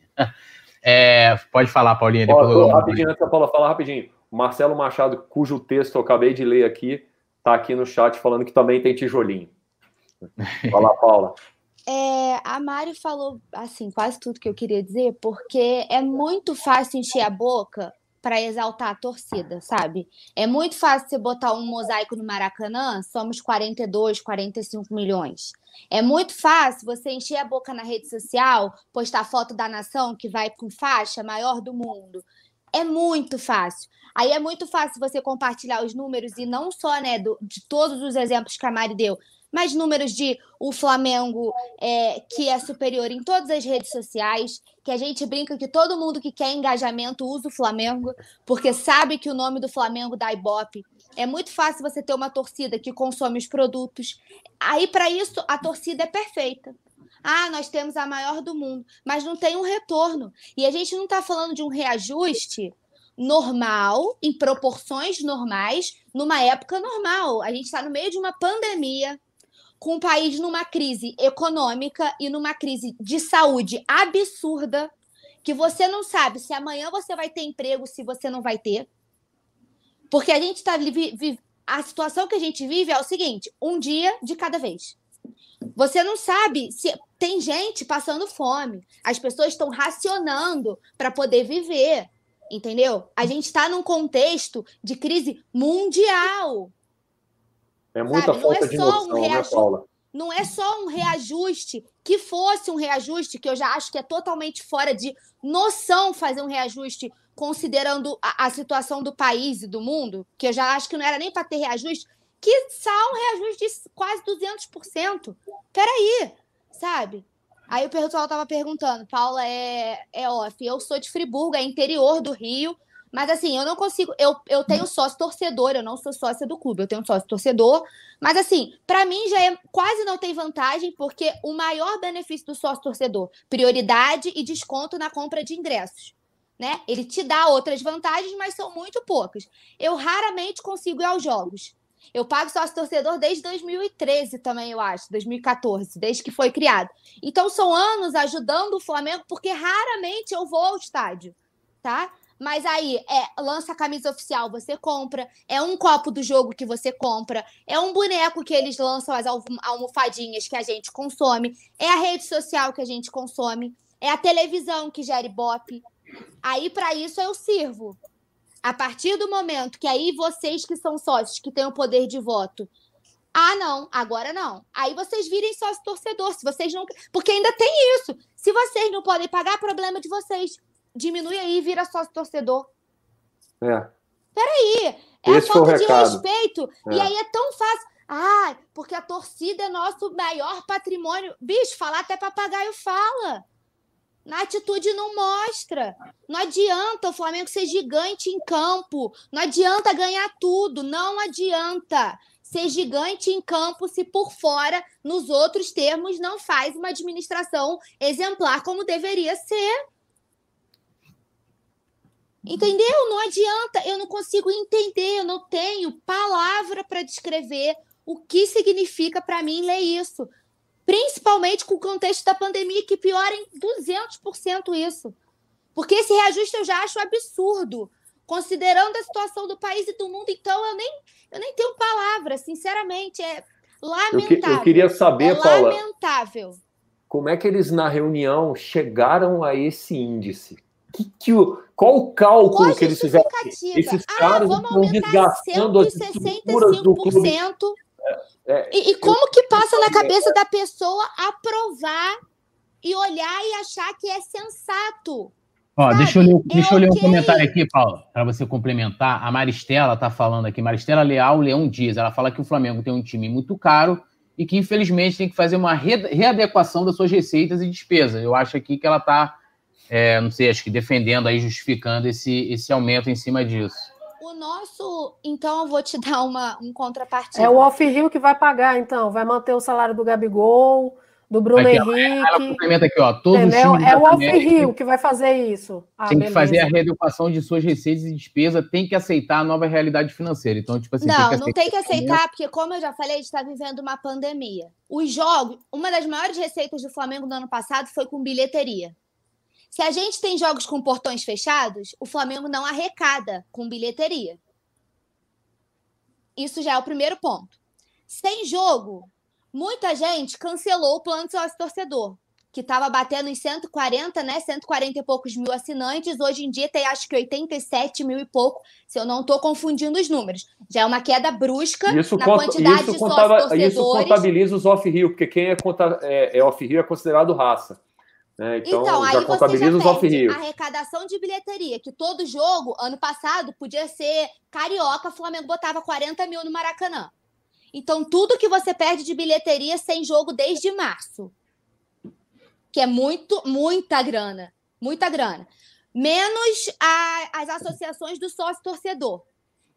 Porque não tem jogo, muita gente não pode continuar pagando numa situação que a pessoa não sabe se amanhã ela vai acordar, o patrão dela pode virar e falar assim: não consigo mais te manter, tá?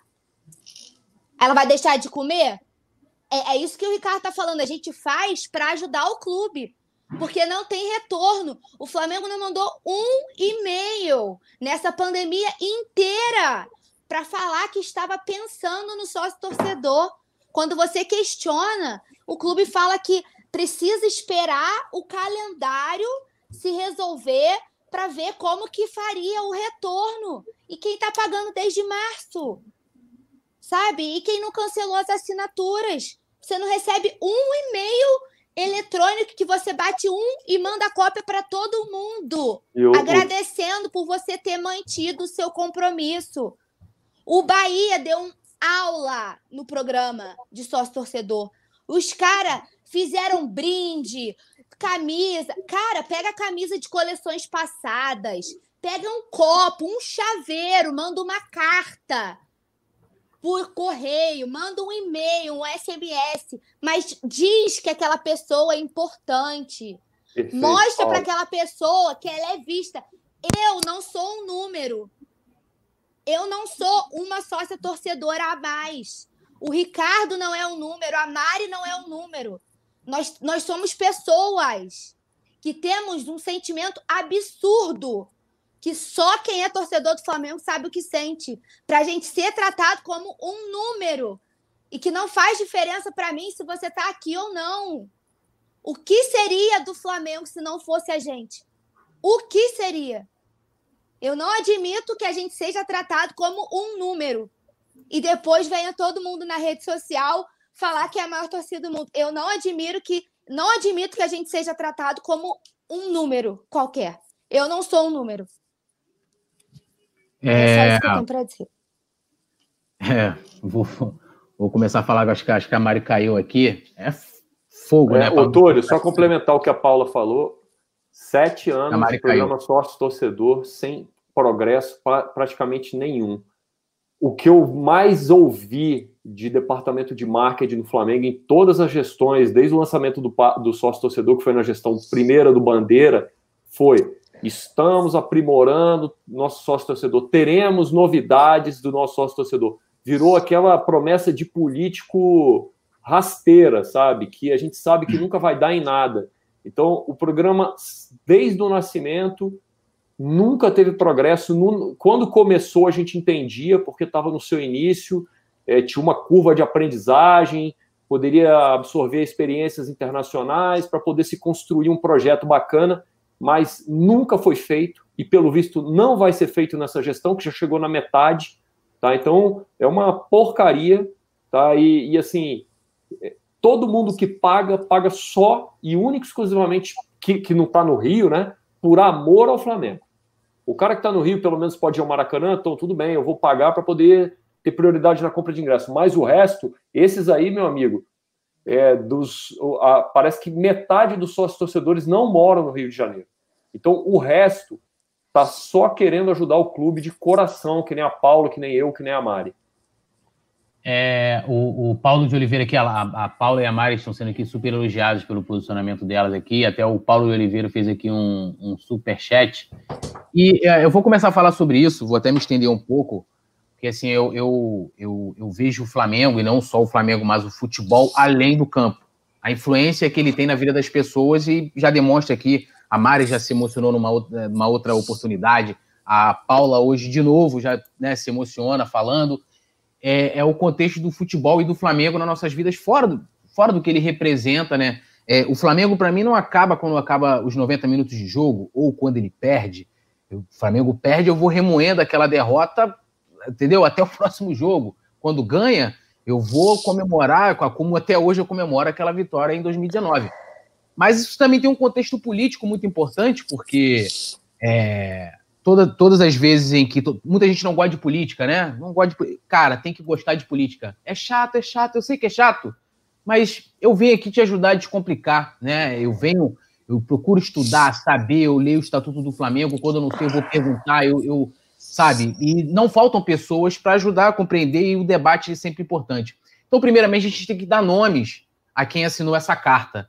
E aqui não vai ser um ataque ou uma resposta às pessoas. Tem várias pessoas ali que eu gosto, mas ao, ao que ela representa, ao seu cargo, e estava assinado nesse comunicado infame, entendeu? É, conselho diretor. O conselho diretor do Flamengo, primeiro eu quero dar o nome, porque a, a, o que eu vou falar é direcionado a essas pessoas.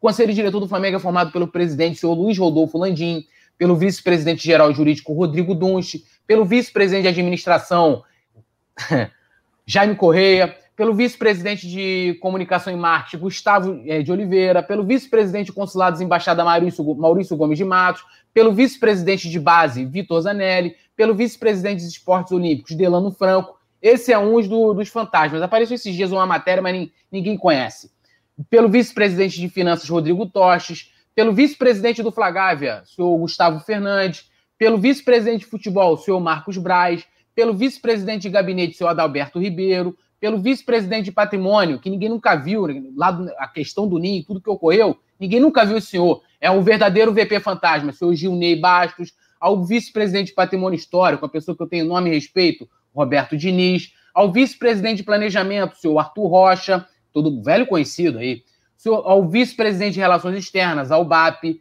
ao vice-presidente de Remo, Raul Bagatini, ao vice-presidente de Responsabilidade Social e Ambiental, Vato de Agostino, ao vice-presidente de Secretaria, o senhor PC Pereira, que deixou de ser meu amigo, o cara era meu amigo, deixou de ser amigo por causa de política, tá? Comecei a criticar seus pares, o cara deixou de ser amigo, mas tudo bem, né?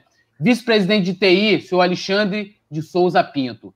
Agora a gente nomeado essa, isso aqui é para eles e para os grupos políticos que os defendem também, porque é, vou até preciso nomear aqui os grupos que se posicionaram até o momento em que eu vi, sócios pelo Flamengo, o Flamengo da gente, o Flamengo sem fronteira, o Flamais, foram os grupos que se posicionaram até o momento contra esse absurdo, né? E aí vai lembrar do contexto social do Flamengo, né? Como é, a Mário colocou muito bem, o Ricardo, a Paula, da questão de que a maioria de sua torcida está fora do Rio, então ele é abastada pelo pobre, pelo negro, né? É, e aquele negro de dentado que eles gostam muito naquelas lindas propagandas e colocar o negro de dentado, né? O Flamengo, o time do povo. Sendo que o Flamengo, o Flamengo nasceu do rancor, né? Lá, os caras putos com, com os remadores do Botafogo, falou, pô, a gente tem que criar aqui, os caras vêm para cá, né? E, e paqueram as meninas aqui do bairro do Flamengo, vamos montar o nosso clube, né? Montado por pessoas super abastadas, que estudavam medicina, aquela coisa toda. O futebol do Flamengo só veio, só veio a ser fundado, né? Em 24 né, de, de dezembro de 1911. Pessoa Alberto Borghetti, que era patrono de remo do Flamengo e jogava futebol no Fluminense. O, oficialmente a data de fundação do, do departamento, departamento terrestre, né, de esportes terrestres no Flamengo, foi em 24 de dezembro de 1911. E aí tem aquela velha história de que ah, o Flamengo. É, porque assim, as pessoas não gostam de falar, é como se alguém no clube trabalhou para que o Flamengo se transformasse em um apaixonado pela multidão, né? Tipo, ah, isso aconteceu aí, né? E teve lá o futebol, porque até o, o Rui Castro fala isso no livro Vermelho e, e, o Negro, em que os jogadores iam treinar a pé, né? Saiu lá da, da praia do Flamengo 22, para lá para lá para a sede lá do Fluminense, não sei o quê, para treinar e aquela coisa toda lá na rua Paysandu, desculpa, é, a pé e ia o povo atrás. Isso é, isso é utopia, tá? Isso é balela. Na verdade, não foi assim, né? Um dos caras grandes responsáveis pela popularização do Flamengo se chama o presidente José Baixo Padilha. Não à toa, o estádio da Gávea se chama José Baixo Padilha, que foi um cara que aproveitou durante a primeira, né, chamada aí do, do, do, do né, da Terceira República aí, da, do Getúlio Vargas, né, de 30 a 37, o nacionalismo, né? Então, o Getúlio Vargas era um cara que se aproveitava muito disso, o Brasil acima de tudo, essa coisa toda, e ele se aproveitou disso, né? Se utilizando muito também do Jornal dos Esportes, que a partir de 36 começou a ser comandado por Mário Filho. Por Mário Filho que falou o seguinte, que escreveu o livro História do Flamengo, que eu tenho esse livro, sugiro a todo mundo a ler, é, fala o seguinte, né? Esse livro aqui fala sobre a popularização do Flamengo. O Flamengo Grande é o Brasil Maior, foi um dos slogans usados no Jornal dos Esportes, que ajudou a popularizar é, o Flamengo, que não foi à toa, né? Aí ele fala aqui, ó, quando escreveu o livro História do Flamengo, Mário Filho nos deu pistas sobre os motivos da popularização do Flamengo através de uma frase apaixonada, eu já disse isso aqui, refletindo sobre o porquê o Flamengo era um fenômeno popular. Ele afirmou: o Flamengo se deixa amar. De fato, o clube de regatas do Flamengo se deixou amar quando utilizou os símbolos nacionalistas que estavam disponíveis no imaginário social na década de 30. Né? E aqui nesse livro ele vai mostrando diversas campanhas que foram feitas ao longo ali dos anos e que chamava a população que é, a, o José Bastos Padilha foi importante porque ele implantou a profissionalização do futebol isso se conta, tinham duas associações aqui no Rio, é, né, tinha uma amadora, uma profissional, o Flamengo se profissionalizou e com isso começou a se popularizar. Todo mundo fala aquela velha história da Rádio Nacional. Ah, porque mesmo, a Rádio Nacional transmitiu os jogos de todos os clubes do Rio. Tanto que o Vasco é muito forte também no Nordeste, em Brasília, né? Mas o Flamengo foi o clube que mais foi amado no Brasil inteiro, e não à toa. E essa diretoria, e isso eu falo para vocês desde quando estava todo mundo junto lá em 2013. Em 2013, eu não esqueço até hoje, eu escrevi um texto chamado assim, ó, Silêncio na Favela, quando eles resolveram cobrar 250 reais na final da Copa do Brasil. Ah, mas tem o sócio torcedor que paga meia da meia. Irmão, nem todo mundo é sócio torcedor, nem todo mundo pode ser sócio torcedor, né? E eu sempre fui defensor, né? Porque aí me defendendo também do cara menos abastado do que a galera que é. Eu fui me tornar sócio do Flamengo é, quando eu comecei a escrever do Flamengo, entrei num site em que ele dava essa possibilidade de você é, ser sócio do clube. E a partir dali eu fui fazendo meus esforços com a ajuda do meu grande amigo Gilson, que é de São Paulo, off Rio, inclusive, né? E me tornei sócio do Flamengo, porque eu também tinha esse sonho mesmo, sonho do Ricardo, de votar para presidente do Flamengo, de participar do processo. Por quê, meu amigo? Eu vou falar para vocês, eu tive uma reunião no passado, porque eu estava fazendo matérias que estavam incomodando demais essa atual gestão, e me chamaram lá. E aí falaram assim para mim, eu falei, não, mas vocês têm que dar satisfação para a torcida. Não, nós não temos que dar satisfação para torcida, temos que dar satisfação para os sócios. Porque, assim, a, a, a sede da Gávea é deficitária, não é de hoje. Sabe por quê que a sede da Gávea é deficitária? Porque, se vocês não sabem, todo sócio, todo sócio que comprou o título até 1992 não paga uma taxa, filhão. Não paga uma taxa. E até a, a emenda da isonomia que foi aprovada em 2017, tá? Se ele repassasse aquele título para um filho, ele também ele passava aquele benefício, continuava não pagando. E quando conseguiu aprovar essa emenda da isonomia, sabe o que foi feito por muitas pessoas que apoiam essa atual gestão? Colocaram o Flamengo na justiça, amigão. Porque eles querem que o pobre pague. Eles, para eles, o Flamengo é o cara que vai poder pagar os 170 reais off-rio que importa para eles, tá? É, é, o cara que vai poder pagar os 170 reais ou os 250 reais da final da Copa do Brasil de 2013, né? Então, assim, tem esse aspecto social. Eu faço parte do Conselho Deliberativo do Flamengo, tá?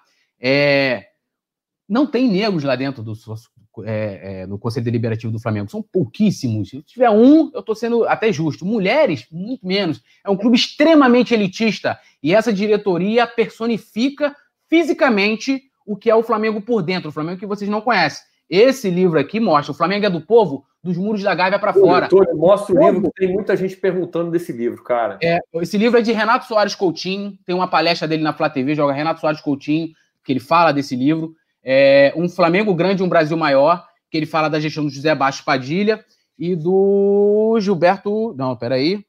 Gilberto Cardoso, tá? Que foram dois caras super responsáveis é, é, por essa popularização do Flamengo, numa época que o Flamengo não ganhava títulos, né? É, é vivia ali da, da, da, né, da, da, sua história, da sua, né, das suas cores, da sua, não sei, não dá para explicar o Flamengo. Então, para esses caras, é, é, infelizmente, Paula, você é um número para eles. E esse número, eles querem ver quanto eles podem arrancar desse número. Então, eles não querem saber se tem uma pandemia, se tem uma crise no país que já não vem de agora, que você tem milhões de brasileiros desempregados e que se o Flamengo é maioria em todas as classes sociais, ele deve ser a maioria também nesses desempregados, fora os trabalhadores informais. Então, eles estão cagando se você vai poder pagar ou não. Tanto que nesse comunicado, que todas essas pessoas que eu ditei o nome aqui assinaram, eles falam o seguinte: olha, se você não puder pagar esse, esse plano, você vai. Seja sócio torcedor. Ele não quer te perder. Qual foi a resposta do Maurício Gomes de Matos quando foi questionado? Ele falou: Olha, eu vou fazer de tudo para recuperar os meus, os meus embaixadores e, e cônsuls. Os caras não estão preocupados se você vai pagar mais, se você vai poder pagar menos. Eles estão preocupados em, em que você pode dar para o Flamengo. Tanto que se você pegar o lance das embaixadas, eu vou terminar, o lance das embaixadas e consulados, esse projeto foi iniciado é, nos anos 2000, no meados dos anos 2000, na gestão do Márcio Braga, e ele tinha o seguinte objetivo, que era né, de trazer mais sócios torcedores, né, é, de trazer mais torcedores para a vida política do clube, e também uma maneira de várias pessoas se conhecerem e tal. Então, que, como é que você fazia para você ter uma embaixada? Você tinha que ter é, um número de sócios, sócios do clube. Esses caras, quando entraram em 2013, eles mudaram completamente o programa. Hoje, a única pessoa que tem que ser obrigada a ser sócio do clube é o, o presidente da embaixada ou consulado. Os demais, eles têm um número mínimo de, de sócios torcedores para poder é, é, é, ser oficializado pelo Flamengo, ou seja, já mudou o rumo do que é o, sócio, o, o, as embaixadas e consulados. Com isso, né, a Embaixada Flacampos, que é uma das maiores do Brasil, é, já encerrou suas atividades, pode acontecer com as demais, tá? E, e, então, assim, isso, é, cara, se o problema é sem precedente, a galera você não tem noção do que isso está acontecendo. E mais, tá? Isso diminui a parte política que você, assim, cara, a maioria das pessoas lá dentro do Flamengo não querem abrir o clube para que você possa votar, né? Há uma, há uma emenda tá, para o sócio à distância. Por quê? O sócio à distância você ajudaria o off-rio. Por exemplo, a Mari poderia votar, ela teria, iria para um local, não precisaria gastar dinheiro de passagem, de, de, de estadia no Rio, de alimentação. Ela, o Ricardo, a Paula poderiam ter um local e eles votarem. Como faz o Internacional. Isso aí, né? sabe, sabe, Como sabe faz como é o tá- Internacional. Tá, sabe como é que está essa emenda? Nunca, nunca, nunca foi discutida, nunca foi colocada em pauta essa emenda. Né? Nunca foi. Inclusive, o vice-presidente geral hoje do Flamengo era o presidente do Conselho Deliberativo. Não, mas, pô, agora não dá porque uma pauta eleitoral não pode em ano de eleição, realmente não pode pelo estatuto, mas nós já estamos em 2020 e o presidente, né, que o atual presidente do Conselho Deliberativo, que é cupincha dele, que é aliado dele, o senhor Alcide nunca colocou lá para votar. Chega lá dentro do Flamengo, eu quero ver qual grupo, sendo ele oposição, situação, fala lá, ó, estamos criando um projeto para o sócio torcedor votar para presidente do Flamengo. Você sabe que não vai ser aprovado, mas pelo menos proponha isso. Ninguém propõe. porque isso lá dentro é impopular. Eles querem o Flamengo, né, popular aqui fora, para que todo mundo gaste bastante dinheiro, e lá dentro que poucas pessoas possam mandar, porque se você vai abrindo o off-rio, todo ano vai aumentando cada vez mais. O número de, de associados off-rio estava aumentando, cada ano o colégio eleitoral aumentava cada vez mais desse tipo de categoria, que na cabeça deles é fácil de se manipular, né, de alguma forma. Então, o que eu faço? Eu diminuo isso, aumento o preço absurdamente aqui, cento e tantos por cento, diminuo o meu colégio eleitoral porque eu consigo controlar esse colégio eleitoral aqui, entendeu? Inclusive, olha só que bizarro. Eu estava vendo aqui o, o, um cara, ele acho que ele é da embaixada, o, da embaixada lá de Portugal, ele falando o seguinte: para finalizar, ele faz várias críticas a essa medida e fala assim: ó, para finalizar, como presidente de uma embaixada, fui recentemente obrigado a assinar, junto com os colegas do programa, um termo me proibindo de fazer qualquer crítica aos poderes do Flamengo. Ou seja, essa, essa, essa diretoria ela é ditadora. Eles tentaram forçar uma emenda para que os sócios não pudessem criticar é, é, é, é, o clube nas redes sociais, ou né, o clube não, a gestão, ou os atletas, né, uma coisa que teria precedência, assim, é aquela emenda da censura, e eles fizeram isso, está aqui. Está aqui, ó. Da censura aos embaixadores que um tempo atrás fizeram algumas críticas. E sabe o que eles vão fazer? Eles vão fazer nada. Eu vou reclamar aqui, eu vou, sabe ser o quê? Perseguido, porque eles gostam de perseguir, porque eu, ainda bem, por ser de fato independente, o Coluna hoje também dá essa possibilidade de eu falar o que eu quiser falar. É, é, é eu falo, meu irmão, não tem essa de, de passar pano para esses caras. O Flamengo é um clube elitista, queira você aceitar ou não. O Flamengo é democrático, já foi até mais democrático nas arquibancadas e fora dela. Dentro Bom, do clube. Flamengo é do povo, da porta da Gávea para fora. Da porta da Gávea para fora. Eles não pensam, entendeu? Em, em vocês. Eles estão cagando para vocês, estão preocupados sim, Paula. O número, você que é um número lá para eles, que é um sócio torcedor off-rio a mais, se você vai poder pagar os 170 reais. Se você não puder pagar os 170 reais, infelizmente, você não é nada para eles, porque nem satisfação eles acham que tem que dar a você. Então, isso mostra muito hoje como é que está o nosso país, tá? Reflete muito como é que é o nosso país também, né? O, Bra o Brasil. Não estou falando do atual governo, no todo, no geral, o Brasil, desde da, da sua, desde a sua descoberta, né? E isso mostra muito. É, eu sei o esforço que eu fiz é, é para ser sócio proprietário do Flamengo é, ajuda que eu contei ao longo desses anos, o esforço para poder pagar é, as mensalidades, o título e tal. Isso não me afeta em nada, o lance do off mas eu venho aqui falar porque eu sempre defendi ingressos, nem ingresso barato, é ingresso justo, que seja bom para o clube, bom para o torcedor, e também a abertura do processo eleitoral do Flamengo para que mais pessoas possam decidir a vida política do clube. Agora, tudo que acontece no, no, hoje, que você vê, ah, uniforme, mano, escolheram por você lá, na, lá no Conselho Deliberativo. Ah, o presidente escolheram por você. Então, essa coisa de, ah, eu me importo com isso, enquanto tem pessoas que se importam e tomam atitudes como essa aí, que você não vai aceitar, mas fala assim, ah, mas esse assunto é chato, estatuto e tal.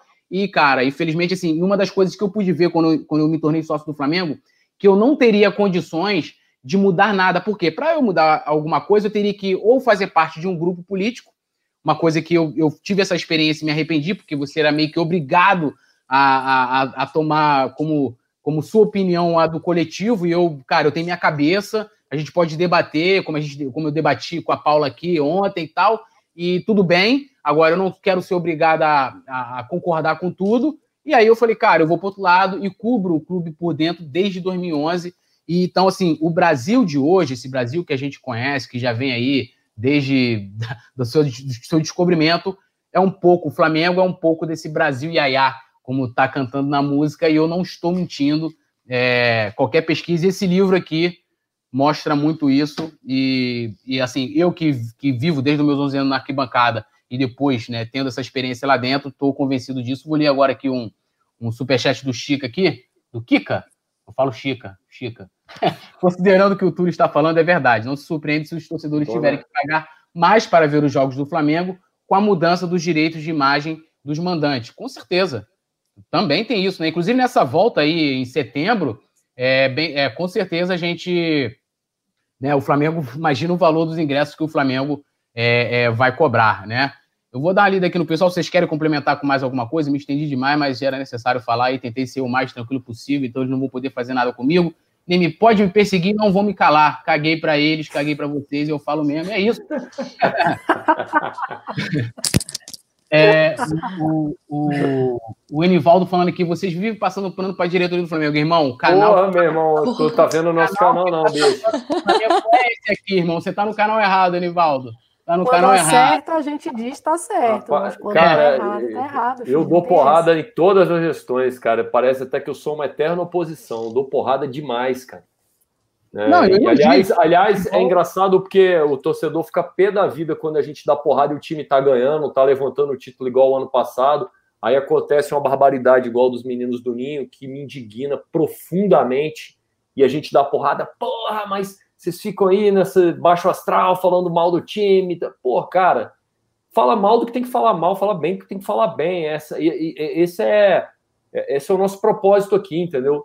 Eu me recuso a passar pano, cara. Tá? Eu acho que esse, esse respeito sua opinião, se você está pensando isso, mas estou achando ela extremamente equivocada, cara. Com todo respeito.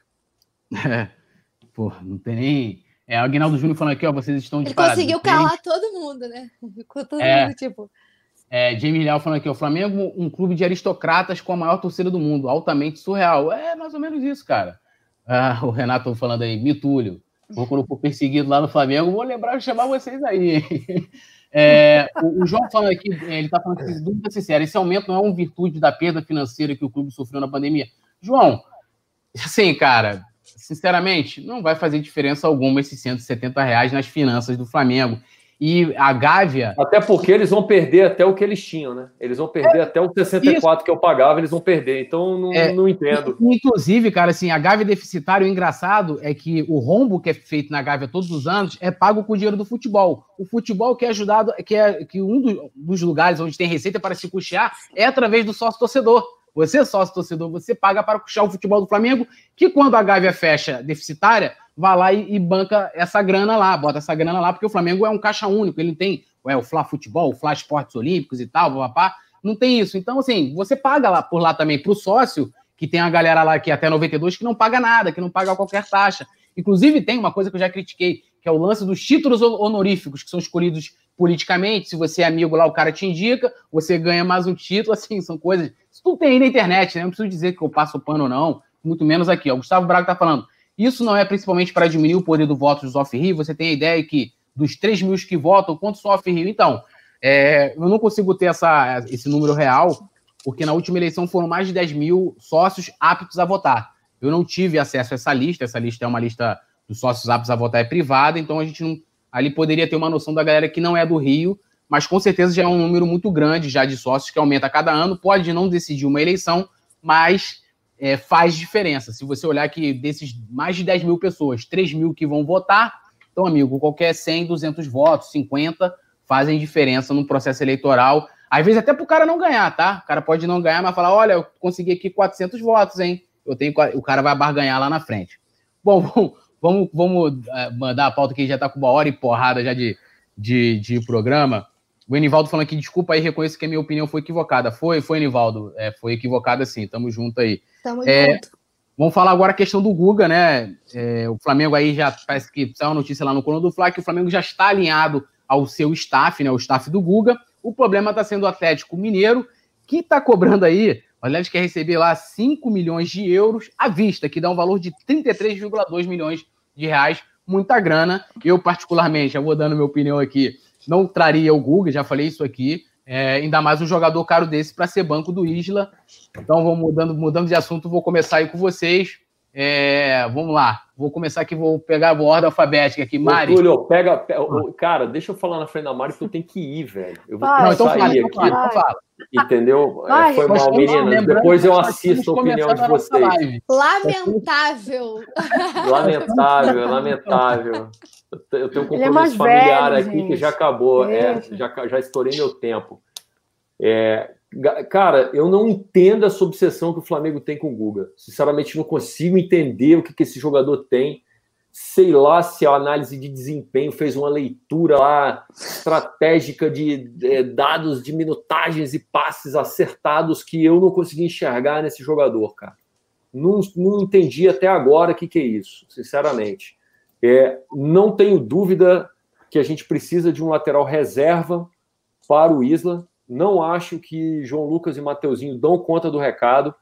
Tá? Não, não sei qual é a qualidade do Mateuzinho, não vou me basear pelo jogo passado, que foi bem ruim dele, mas não está pronto ainda para assumir. Sei lá, o Isla vai lá, sofre uma lesão um mês fora. Cara, vamos de João Lucas e Mateuzinho. Não, não, sinceramente, não consigo confiar. Tem que ter um reserva. Agora, sou contra pagar 5 milhões de euros num reserva, sendo ele o Guga. Entendeu? Um cara para ser reserva, 5 milhões de euros. Pô, sinceramente, cara, acho uma loucura esse investimento. Deve ter uma solução aí na América do Sul, né? Deve ter, cara. Não, não é possível. Mas enfim, é essa a minha opinião, gente. Muito bom estar com vocês. Já dou um tchau, boa noite. Programa sensacional. Boa noite, tá? Ricardo. E até semana que vem. Até o próximo. Semana que vem, não, surpresa. Até o próximo. Pode ser a qualquer momento. Valeu, Ricardão. Tamo Valeu. junto.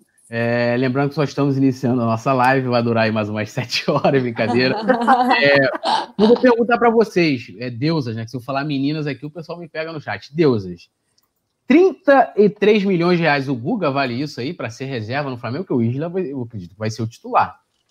Começar com a Mari ah, aqui para MP, a gente vai. vai é, pessoalmente, assim, eu já desde quando essa possibilidade de contratar o Guga surgiu, desde lá do Havaí, é, inicialmente eu fui a favor, né? Até porque ele naquele, naquele momento era até mais novo, né? E é, tinham vários clubes interessados, então no negócio futuro seria interessante porque ele tem um potencial. Mas assim, hoje para o que o, o, o, time titular do Flamengo pede, né, e ser reserva imediato significa em algum momento ou em muitos momentos você ter que jogar ainda mais no, no nesse cenário que a gente tem, que está meio incerto ainda essa, essa maratona de jogos. Sim, por esse valor eu não traria.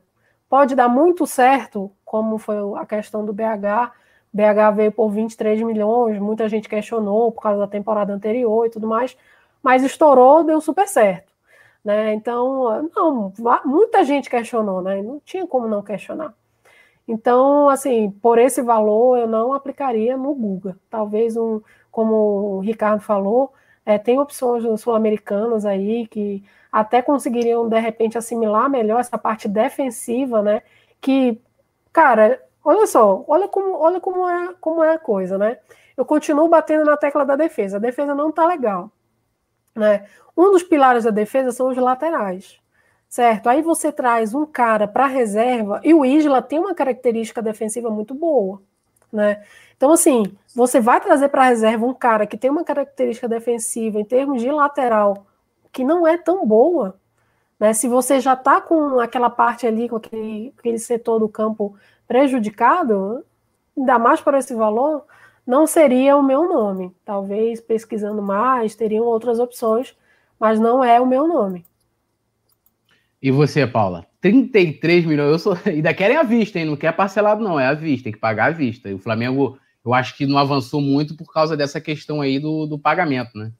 Eu só vou completar a fala da Mari, que é sempre muito sensato, a gente quase não precisa nem ter muito o que falar né, em cima do que ela fala. É, eu acho, eu já falei em outras resenhas aqui, o Guga até ok, né? É, é um jogador novo, não acho ele ruim, não é um jogador ruim, mas não é um jogador excelente, né? A Mari lembrou o valor do BH que veio para ser titular e a gente já questionou o preço. 30 milhões num cara que vem para ser reserva é totalmente fora, na minha opinião, de cogitação. Gosto do Guga, não acho ele pereba, não é nenhum excelente, mas eu acho ele um jogador ok para compor elenco. Se fosse mais barato, é muito caro. E aí, se a gente for falar de América do Sul, né, teve uma, saiu uma notícia, a gente até debateu isso em um resenha do Flamengo estar monitorando, né, a situação do Montiel, do River Plate, que é titular, que jogou muito, né? Jogou a final da Libertadores contra a gente. E aí, cara, é uma sementinha que você tá plantando, a gente até discutiu isso. O João Lucas, é claro que machucou, mas eu achei que ele fez partidas boas, assim. Ele me surpreendeu positivamente, achei ele seguro. E a gente acabou de contratar o Isla. Eu acho que, assim, é, se fosse para trazer alguém, teria que procurar melhor. Eu acho surreal o preço do Guga. É muito caro. É mais à vista. Para um reserva. Não, não tem condição. É, o, o, Yuri Sobral, nosso querido Yuri, está falando aqui, ó, o Flamengo não deveria ter liberado o Caio Roque. Se precisava de alguém jovem com potencial, era ele estava à frente dos reservas é, titulares. O Leandro Bispo falando que ó, investe nas crias da, da casa. O Vicente Fabrica, Rodinei, Guga, o Thiago Larusso falando, cheguei, chegou, chegou aí o Thiago aí, tá sempre aqui com a gente. É, o James Leal Borges, ele fala aqui, ó, algo totalmente contraditório esse investimento no Guga, já que o clube deveria deve alegar problemas financeiros para esse aumento absurdo da mensalidade dos sócios Soft Rio. É, né? Isso já aconteceu meio que antes também na, naquelas demissões em massa e depois aquela renovação né, do Jorge Jesus ganhando, sei lá, 2 milhões é, de reais. O Yuri Soval brincando aqui também, o único Guga bom é o Kirten. uh, o Jamie Leal vai falando, boa noite, senador Zogby. Ah, o Zogby já é senador. O Daniel Silva ele fala aqui, ó, meu, é, meu irmão, esse Guga é furada. O Lips 2 está falando aqui, o que vocês acham sobre a bandeira de Melo para essa atual gestão? Cara, assim, é, isso aí teria que ter um, é, um assim, mais, mais tempo para a gente falar sobre isso, mas eles estavam juntos em algum momento, então, assim, é, todo mundo erra, né? Mas é, qualquer hora eu vou falar sobre isso. É, é, é, inclusive, falando, falando com relação a isso, né, dar oportunidade para a base, eu até fiz um comentário lá no, no nosso grupo, lá do, do, Coluna, que o Flamengo atualmente não, não tem esse perfil, né? Ele tem um bo, boas revelações, excelentes revelações na base, e assim, os que sobem, sobem para, tipo, passar ali um tempinho, servir de, de pra, é, uma vitrine e ser o objetivo principal é vender para manter os medalhões do time principal, né? Então é errado, por exemplo, um cara, um jogador como o Tuller, que todas as vezes que entrou, né, foi jogou bem, deu conta do recado, precisa melhorar, precisa melhorar, como todo mundo precisa melhorar todos os dias, até o dia da gente morrer, a gente tem a possibilidade de melhorar, né? Precisa Precisa. Vai amadurecer? Vai, mas ele vai amadurecer jogando. Né? Hashtag e, assim, titular. Pois é, eu também sou a favor já há muito tempo, desde. É, Cara, tá eu vou te falar, é a única, eu vou te falar que é uma das únicas opiniões que é quase unânime aqui. Não só na bancada, como no chat. Toda vez que a gente eu... levanta a discussão, quase todo mundo concorda com o Tuller titular. É assim, é pois uma é, sensação aí... absurda. É absurdo. É, qualquer prazer. Vamos... Tinha uma pergunta aqui do. Acho que foi o Beto, Beto. Deixa eu ver. Ah, tá. O Beto Lima perguntou assim: ó, é, Paula, por que não trazer o Rodinei de volta? Só se for para bobo da corte. Vai quebrando, Senhor, toda maldição, feitiçaria. Que a... Meu amigo, a gente já tá tendo que deszicar e mandar embora toda, toda energia negativa que, que paira sobre o ninho do urubu, pelo amor de Deus. A, a gente só cogita se for para ele ser o bobo da corte, tá? É Apenas. a galera colocando aqui a hashtag, assim, hashtag volta a Rodney. Gente, pelo amor de Deus, derruba. Produção, bloqueia os comentários. É, inclusive, o próximo assunto teria até um pouco a ver com a questão de embaixada, e eu, mas a gente vai, vai falar aqui para a gente, é o último tema do programa, mas aqui, é, que tem a ver com, isso, com, essa, com esse tweet aqui da Fla USA, em decorrência dos últimos atos tomados pelo CRF, né, que é o Clube de Regatas do Flamengo, a Fla USA né, informa aos seus membros e seguidores que também estará se dirigando o projeto Embaixadas e Consulados da Nação, assinado de diretoria Fla USA, a mesma tomada aí da Fla Campus, que tem tudo a ver com a notícia agora, que o Flamengo vai avançando na questão do projeto de internacionalizar a sua marca, né, e deve começar, e vamos dizer isso com muita força, nos Estados Unidos, e aí tem uma matéria aqui lá no coluna do Fla.com, que, que é o seguinte, Olha aqui, ó, o Flamengo tem um projeto de interna internacionalizar sua marca e, e, gradativamente o clube vem dando passos para atingir o objetivo. Né? E aí fala aqui que o Flamengo tem negociações avançadas para a criação de um time nos Estados Unidos, que se chamaria, olha aí, ó, Fla USA, que era, seria uma franquia em Las Vegas para jogar a Major League Soccer, né, que é a primeira divisão do futebol do país. E aí, antes da gente falar dos desdobramentos, o que, que vocês acham, né? Porque é, vou levantar o debate no seguinte: que há duas maneiras de você internacionalizar sua marca, né? É, uma coisa é você, ah, vou botar lá as camisas para vender, papapá. Outra, acho que é essa maneira do Flamengo né, é, né, levar sua marca, criar uma franquia fora, é uma coisa completamente diferente somente daquela aquela velha utopia, né? Ah, Adidas, bota a camisa para vender não sei aonde, não sei aonde, papapá. É, e isso também é, vindo também em base em cima do sucesso que o Flamengo atingiu em 2019, que né, o mundo inteiro hoje fala do Flamengo. É, o que vocês acharam dessa iniciativa de criar uma franquia Flamengo, a Flau SA, em Las Vegas? Agora vou inverter a ordem da lógica. Paula, começa falando aí. Túlio, vou te falar, eu acho muito importante a inter internacionalização da marca Flamengo, até porque aí a gente volta naquele primeiro debate da, da potência que o Flamengo é e de tudo que o Flamengo pode alcançar, né? Mas eu acho que essa questão de criar um time precisa, para a gente debater, eu não quero, é, por ser um assunto que para a gente ainda é novo, eu não quero ser, entre aspas, irresponsável de, de avaliar. Eu acho que a gente precisava ter, para a gente poder debater isso de boa, um mini planejamento, sabe? Como que isso seria é, tipo um mini cronograma para a gente poder avaliar os prós e os contras.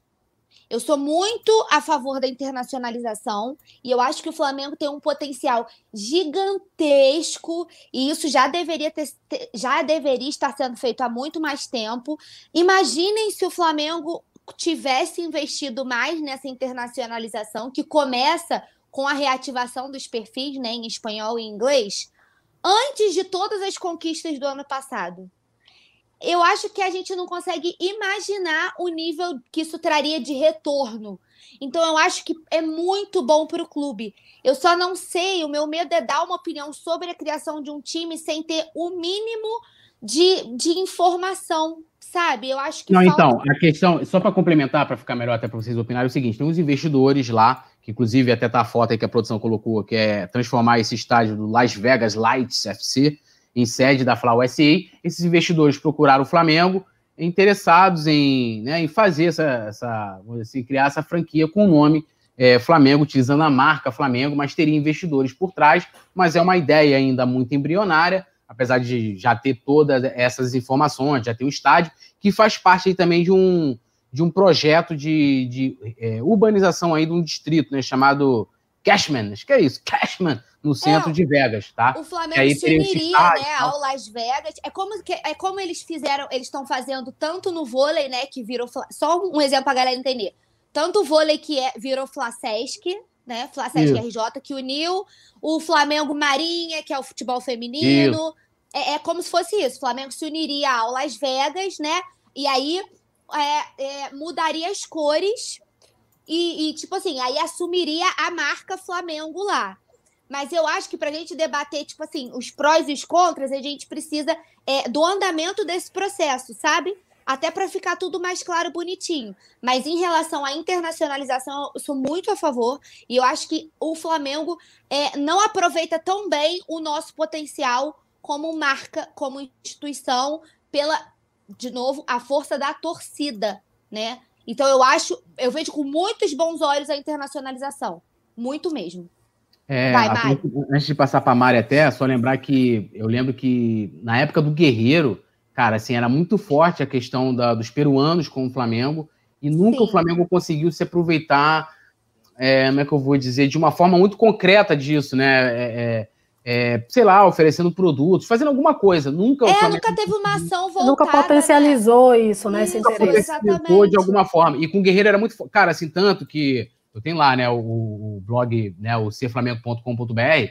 Eu lembro que na época do Guerreiro, o aumento de peruanos que visitavam lá o site era gigantesco, né? E às vezes que comentavam os vídeos também lá no canal era uma coisa absurda. E o Flamengo tinha percebido isso também é, é, no site, né? Muitas visitas de estrangeiros é, que é esse projeto, lógico, é uma coisa completamente diferente da, dessa questão do guerreiro, né, Mari? É, assim, é, pegando o exemplo que existe hoje no mundo, que é o City, o City é dono, o grupo City é dono de uma franquia que joga MLS, Isso. como é que funciona? Até onde o Domi foi ser treinador e tudo mais, é o que, que acontece? Acontece meio que o, além da, da expansão da marca, você está em mais ligas, né? Uma mesma marca está em mais ligas, aumenta o alcance, a internacionalização, internacionalização da marca, E também acontece o fato da, do intercâmbio de jogadores. Então, de repente, o, o Mari, o Mari não, mas o Marlos Moreno foi contratado pelo Grupo City, né? E foi emprestado para o Atlético, pro Atlético, foi emprestado para o Flamengo e tudo mais, mas ele era do Grupo City. Então, ele pode jogar em qualquer um deles. O que, que isso traz de positivo em termos de jogador?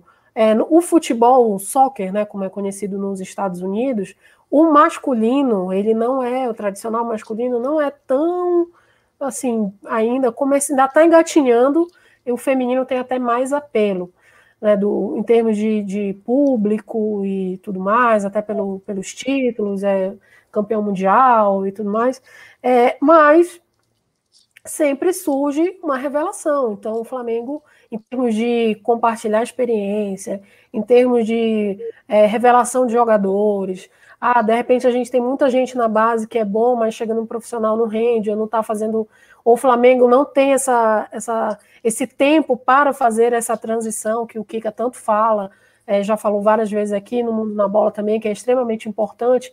De repente ele pode ir fazer essa transição num, num time secundário que pertence ao Flamengo ou que leva a marca Flamengo, né? E daí de lá voltar para cá e tudo mais. Então lá tem um outro formato, Lá eles seguem muito o formato que é utilizado no basquete de contratação e remuneração, que é usado no basquete, que é usado é, no futebol americano. Eles têm uma outra forma de promover o, o, o espetáculo em si. Isso pode ser bom para o Flamengo como experiência de negócio. Né? É não só a questão do intercâmbio de jogadores, mas como também negociar, ter uma, uma expertise para promover melhor o espetáculo, porque o Flamengo não sabe de fato promover bem o espetáculo. É, essa confusão aí, Maicujo e tudo mais, e que tá que refletiu aí, demonstra completamente o amadorismo da, da, da direção do Flamengo nesse quesito. Então, de repente, pode ser uma oportunidade também de, de melhorar essa parte né? Sem contar a parte dos jogadores. Mas eu, eu concordo com a, com a Paulinha que deveria ter um maior. A gente pode, precisa ter um maior esclarecimento de como funcionaria. Seria estilo franquia, né, que você cede a sua marca para outro usar, mas dentro é, daquilo que, que a, o, a, a, matriz prega, digamos assim, é, seria só. É, vai só ceder o uso da marca, mas o Flamengo não está envolvido com nada, ganha só os royalties por usar a minha marca. Então, Vai. assim, tem que ver como é essa logística, né? Como seria essa logística e como o Flamengo estaria diretamente envolvido. Eu acho que Só antes da Paulinha um falar. Exemplo... Pode completar. Pois é, antes da Paulinha falar, no, na, no, no, na notícia do Coluna do Fla, é, tá lá dito que o Flamengo seria responsável pela gestão do futebol. Né? Então, isso também é importante. De repente, pode ser um time que pode só despontar, né? Porque lá eles são meio durinho, né, para jogar futebol. Eles são meio bem é. durinho. Então, é. de repente, os meninos da base lá podem, né, fazer uma fama e tudo mais, ser um time vencedor. Então, tem que pensar mais ou menos como é a logística, como é que é a questão jurídica também. Se esse, se esse grupo que está investindo, esses investidores, se é uma coisa séria, se não é uma lavagem de dinheiro qualquer da vida, então tem que pensar muito bem antes de jogar o nome do Flamengo num projeto desse. Fala aí, Paulinha. Não, eu só ia dar um exemplo prático para a galera que está acompanhando. Por exemplo, a, o Flamengo Marinha, a gente fez uma série né, especial, eu e a Natália Coelho, para o Coluna do Fla, que vocês encontram, Sim. muito interessante sobre futebol feminino que é, se vocês botarem hashtag Mulheres da Gávea, são quatro matérias, a gente dividiu. E assim, só para é, exemplificar o que a Mari está falando, Flamengo Marinha, por exemplo, é, em contratação, o Flamengo podia contratar e outras jogadoras entravam pela Marinha por edital. Entende? É, não, é, é isso que ela está falando de tipo assim, até onde o clube manda e até onde o investidor manda. Na parceria com a Marinha, por exemplo, uma pa parte das jogadoras entrava via edital, outra parte o Flamengo contratava. Sabe? Aí questão de, de, de treinamento no Cefam. Aí tem o alojamento, que aí era para as é, as meninas que são da Marinha e que jogam no time. Mas aí você tem. Entendeu? Todos esses pormenores que a gente precisa entender como que funcionaria essa parceria. Então, eu acho interessante, mas eu acho que para um debate mais focado, é, a gente precisa disso. E só para concluir, porque eu sei que a live já está imensa, A gente debatendo internacionalização, só para atualizar a galera, quatro embaixadas: Fly USA, Fla Campos, Fla Macaé e Fla Floripa. A gente acabou de ver aqui, já saíram depois desse anúncio do Off Rio. A gente aqui tinha dado exemplo só, né, da Fly USA e da Fla Campos. E agora a Fla Macaé também. Isso. E a Fla Floripa já é, comunicaram os desligamentos depois do anúncio do reajuste para o Off Rio. É, era só isso Etúlio, que eu queria atualizar. Pode Etúlio, falar. assim, será que precisa, assim como a situação do Maicujo e tudo mais, será que precisa, de fato, ter toda uma repercussão negativa é, um projeto que é um projeto bom, né? Aproxima e tudo mais, aproxima os torcedores, traz mais sócio torcedor, ou seja, é um projeto que consegue abranger um, um, várias vertentes, né?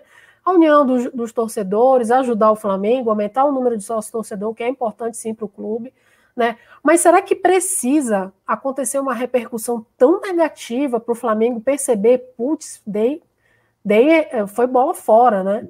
Assim e, como a situação do Maicujo, então... Aqui, é, é, rapidinho, ele está falando aqui que sem o consulado da Flau vai ser esse projeto, essa questão da MLS aí Perde fica muito, muito mais também, né? Sim, entendeu? Quando, então, assim, ao mesmo tempo que, que você está querendo levar é para lá, você perde a embaixada. Entendeu?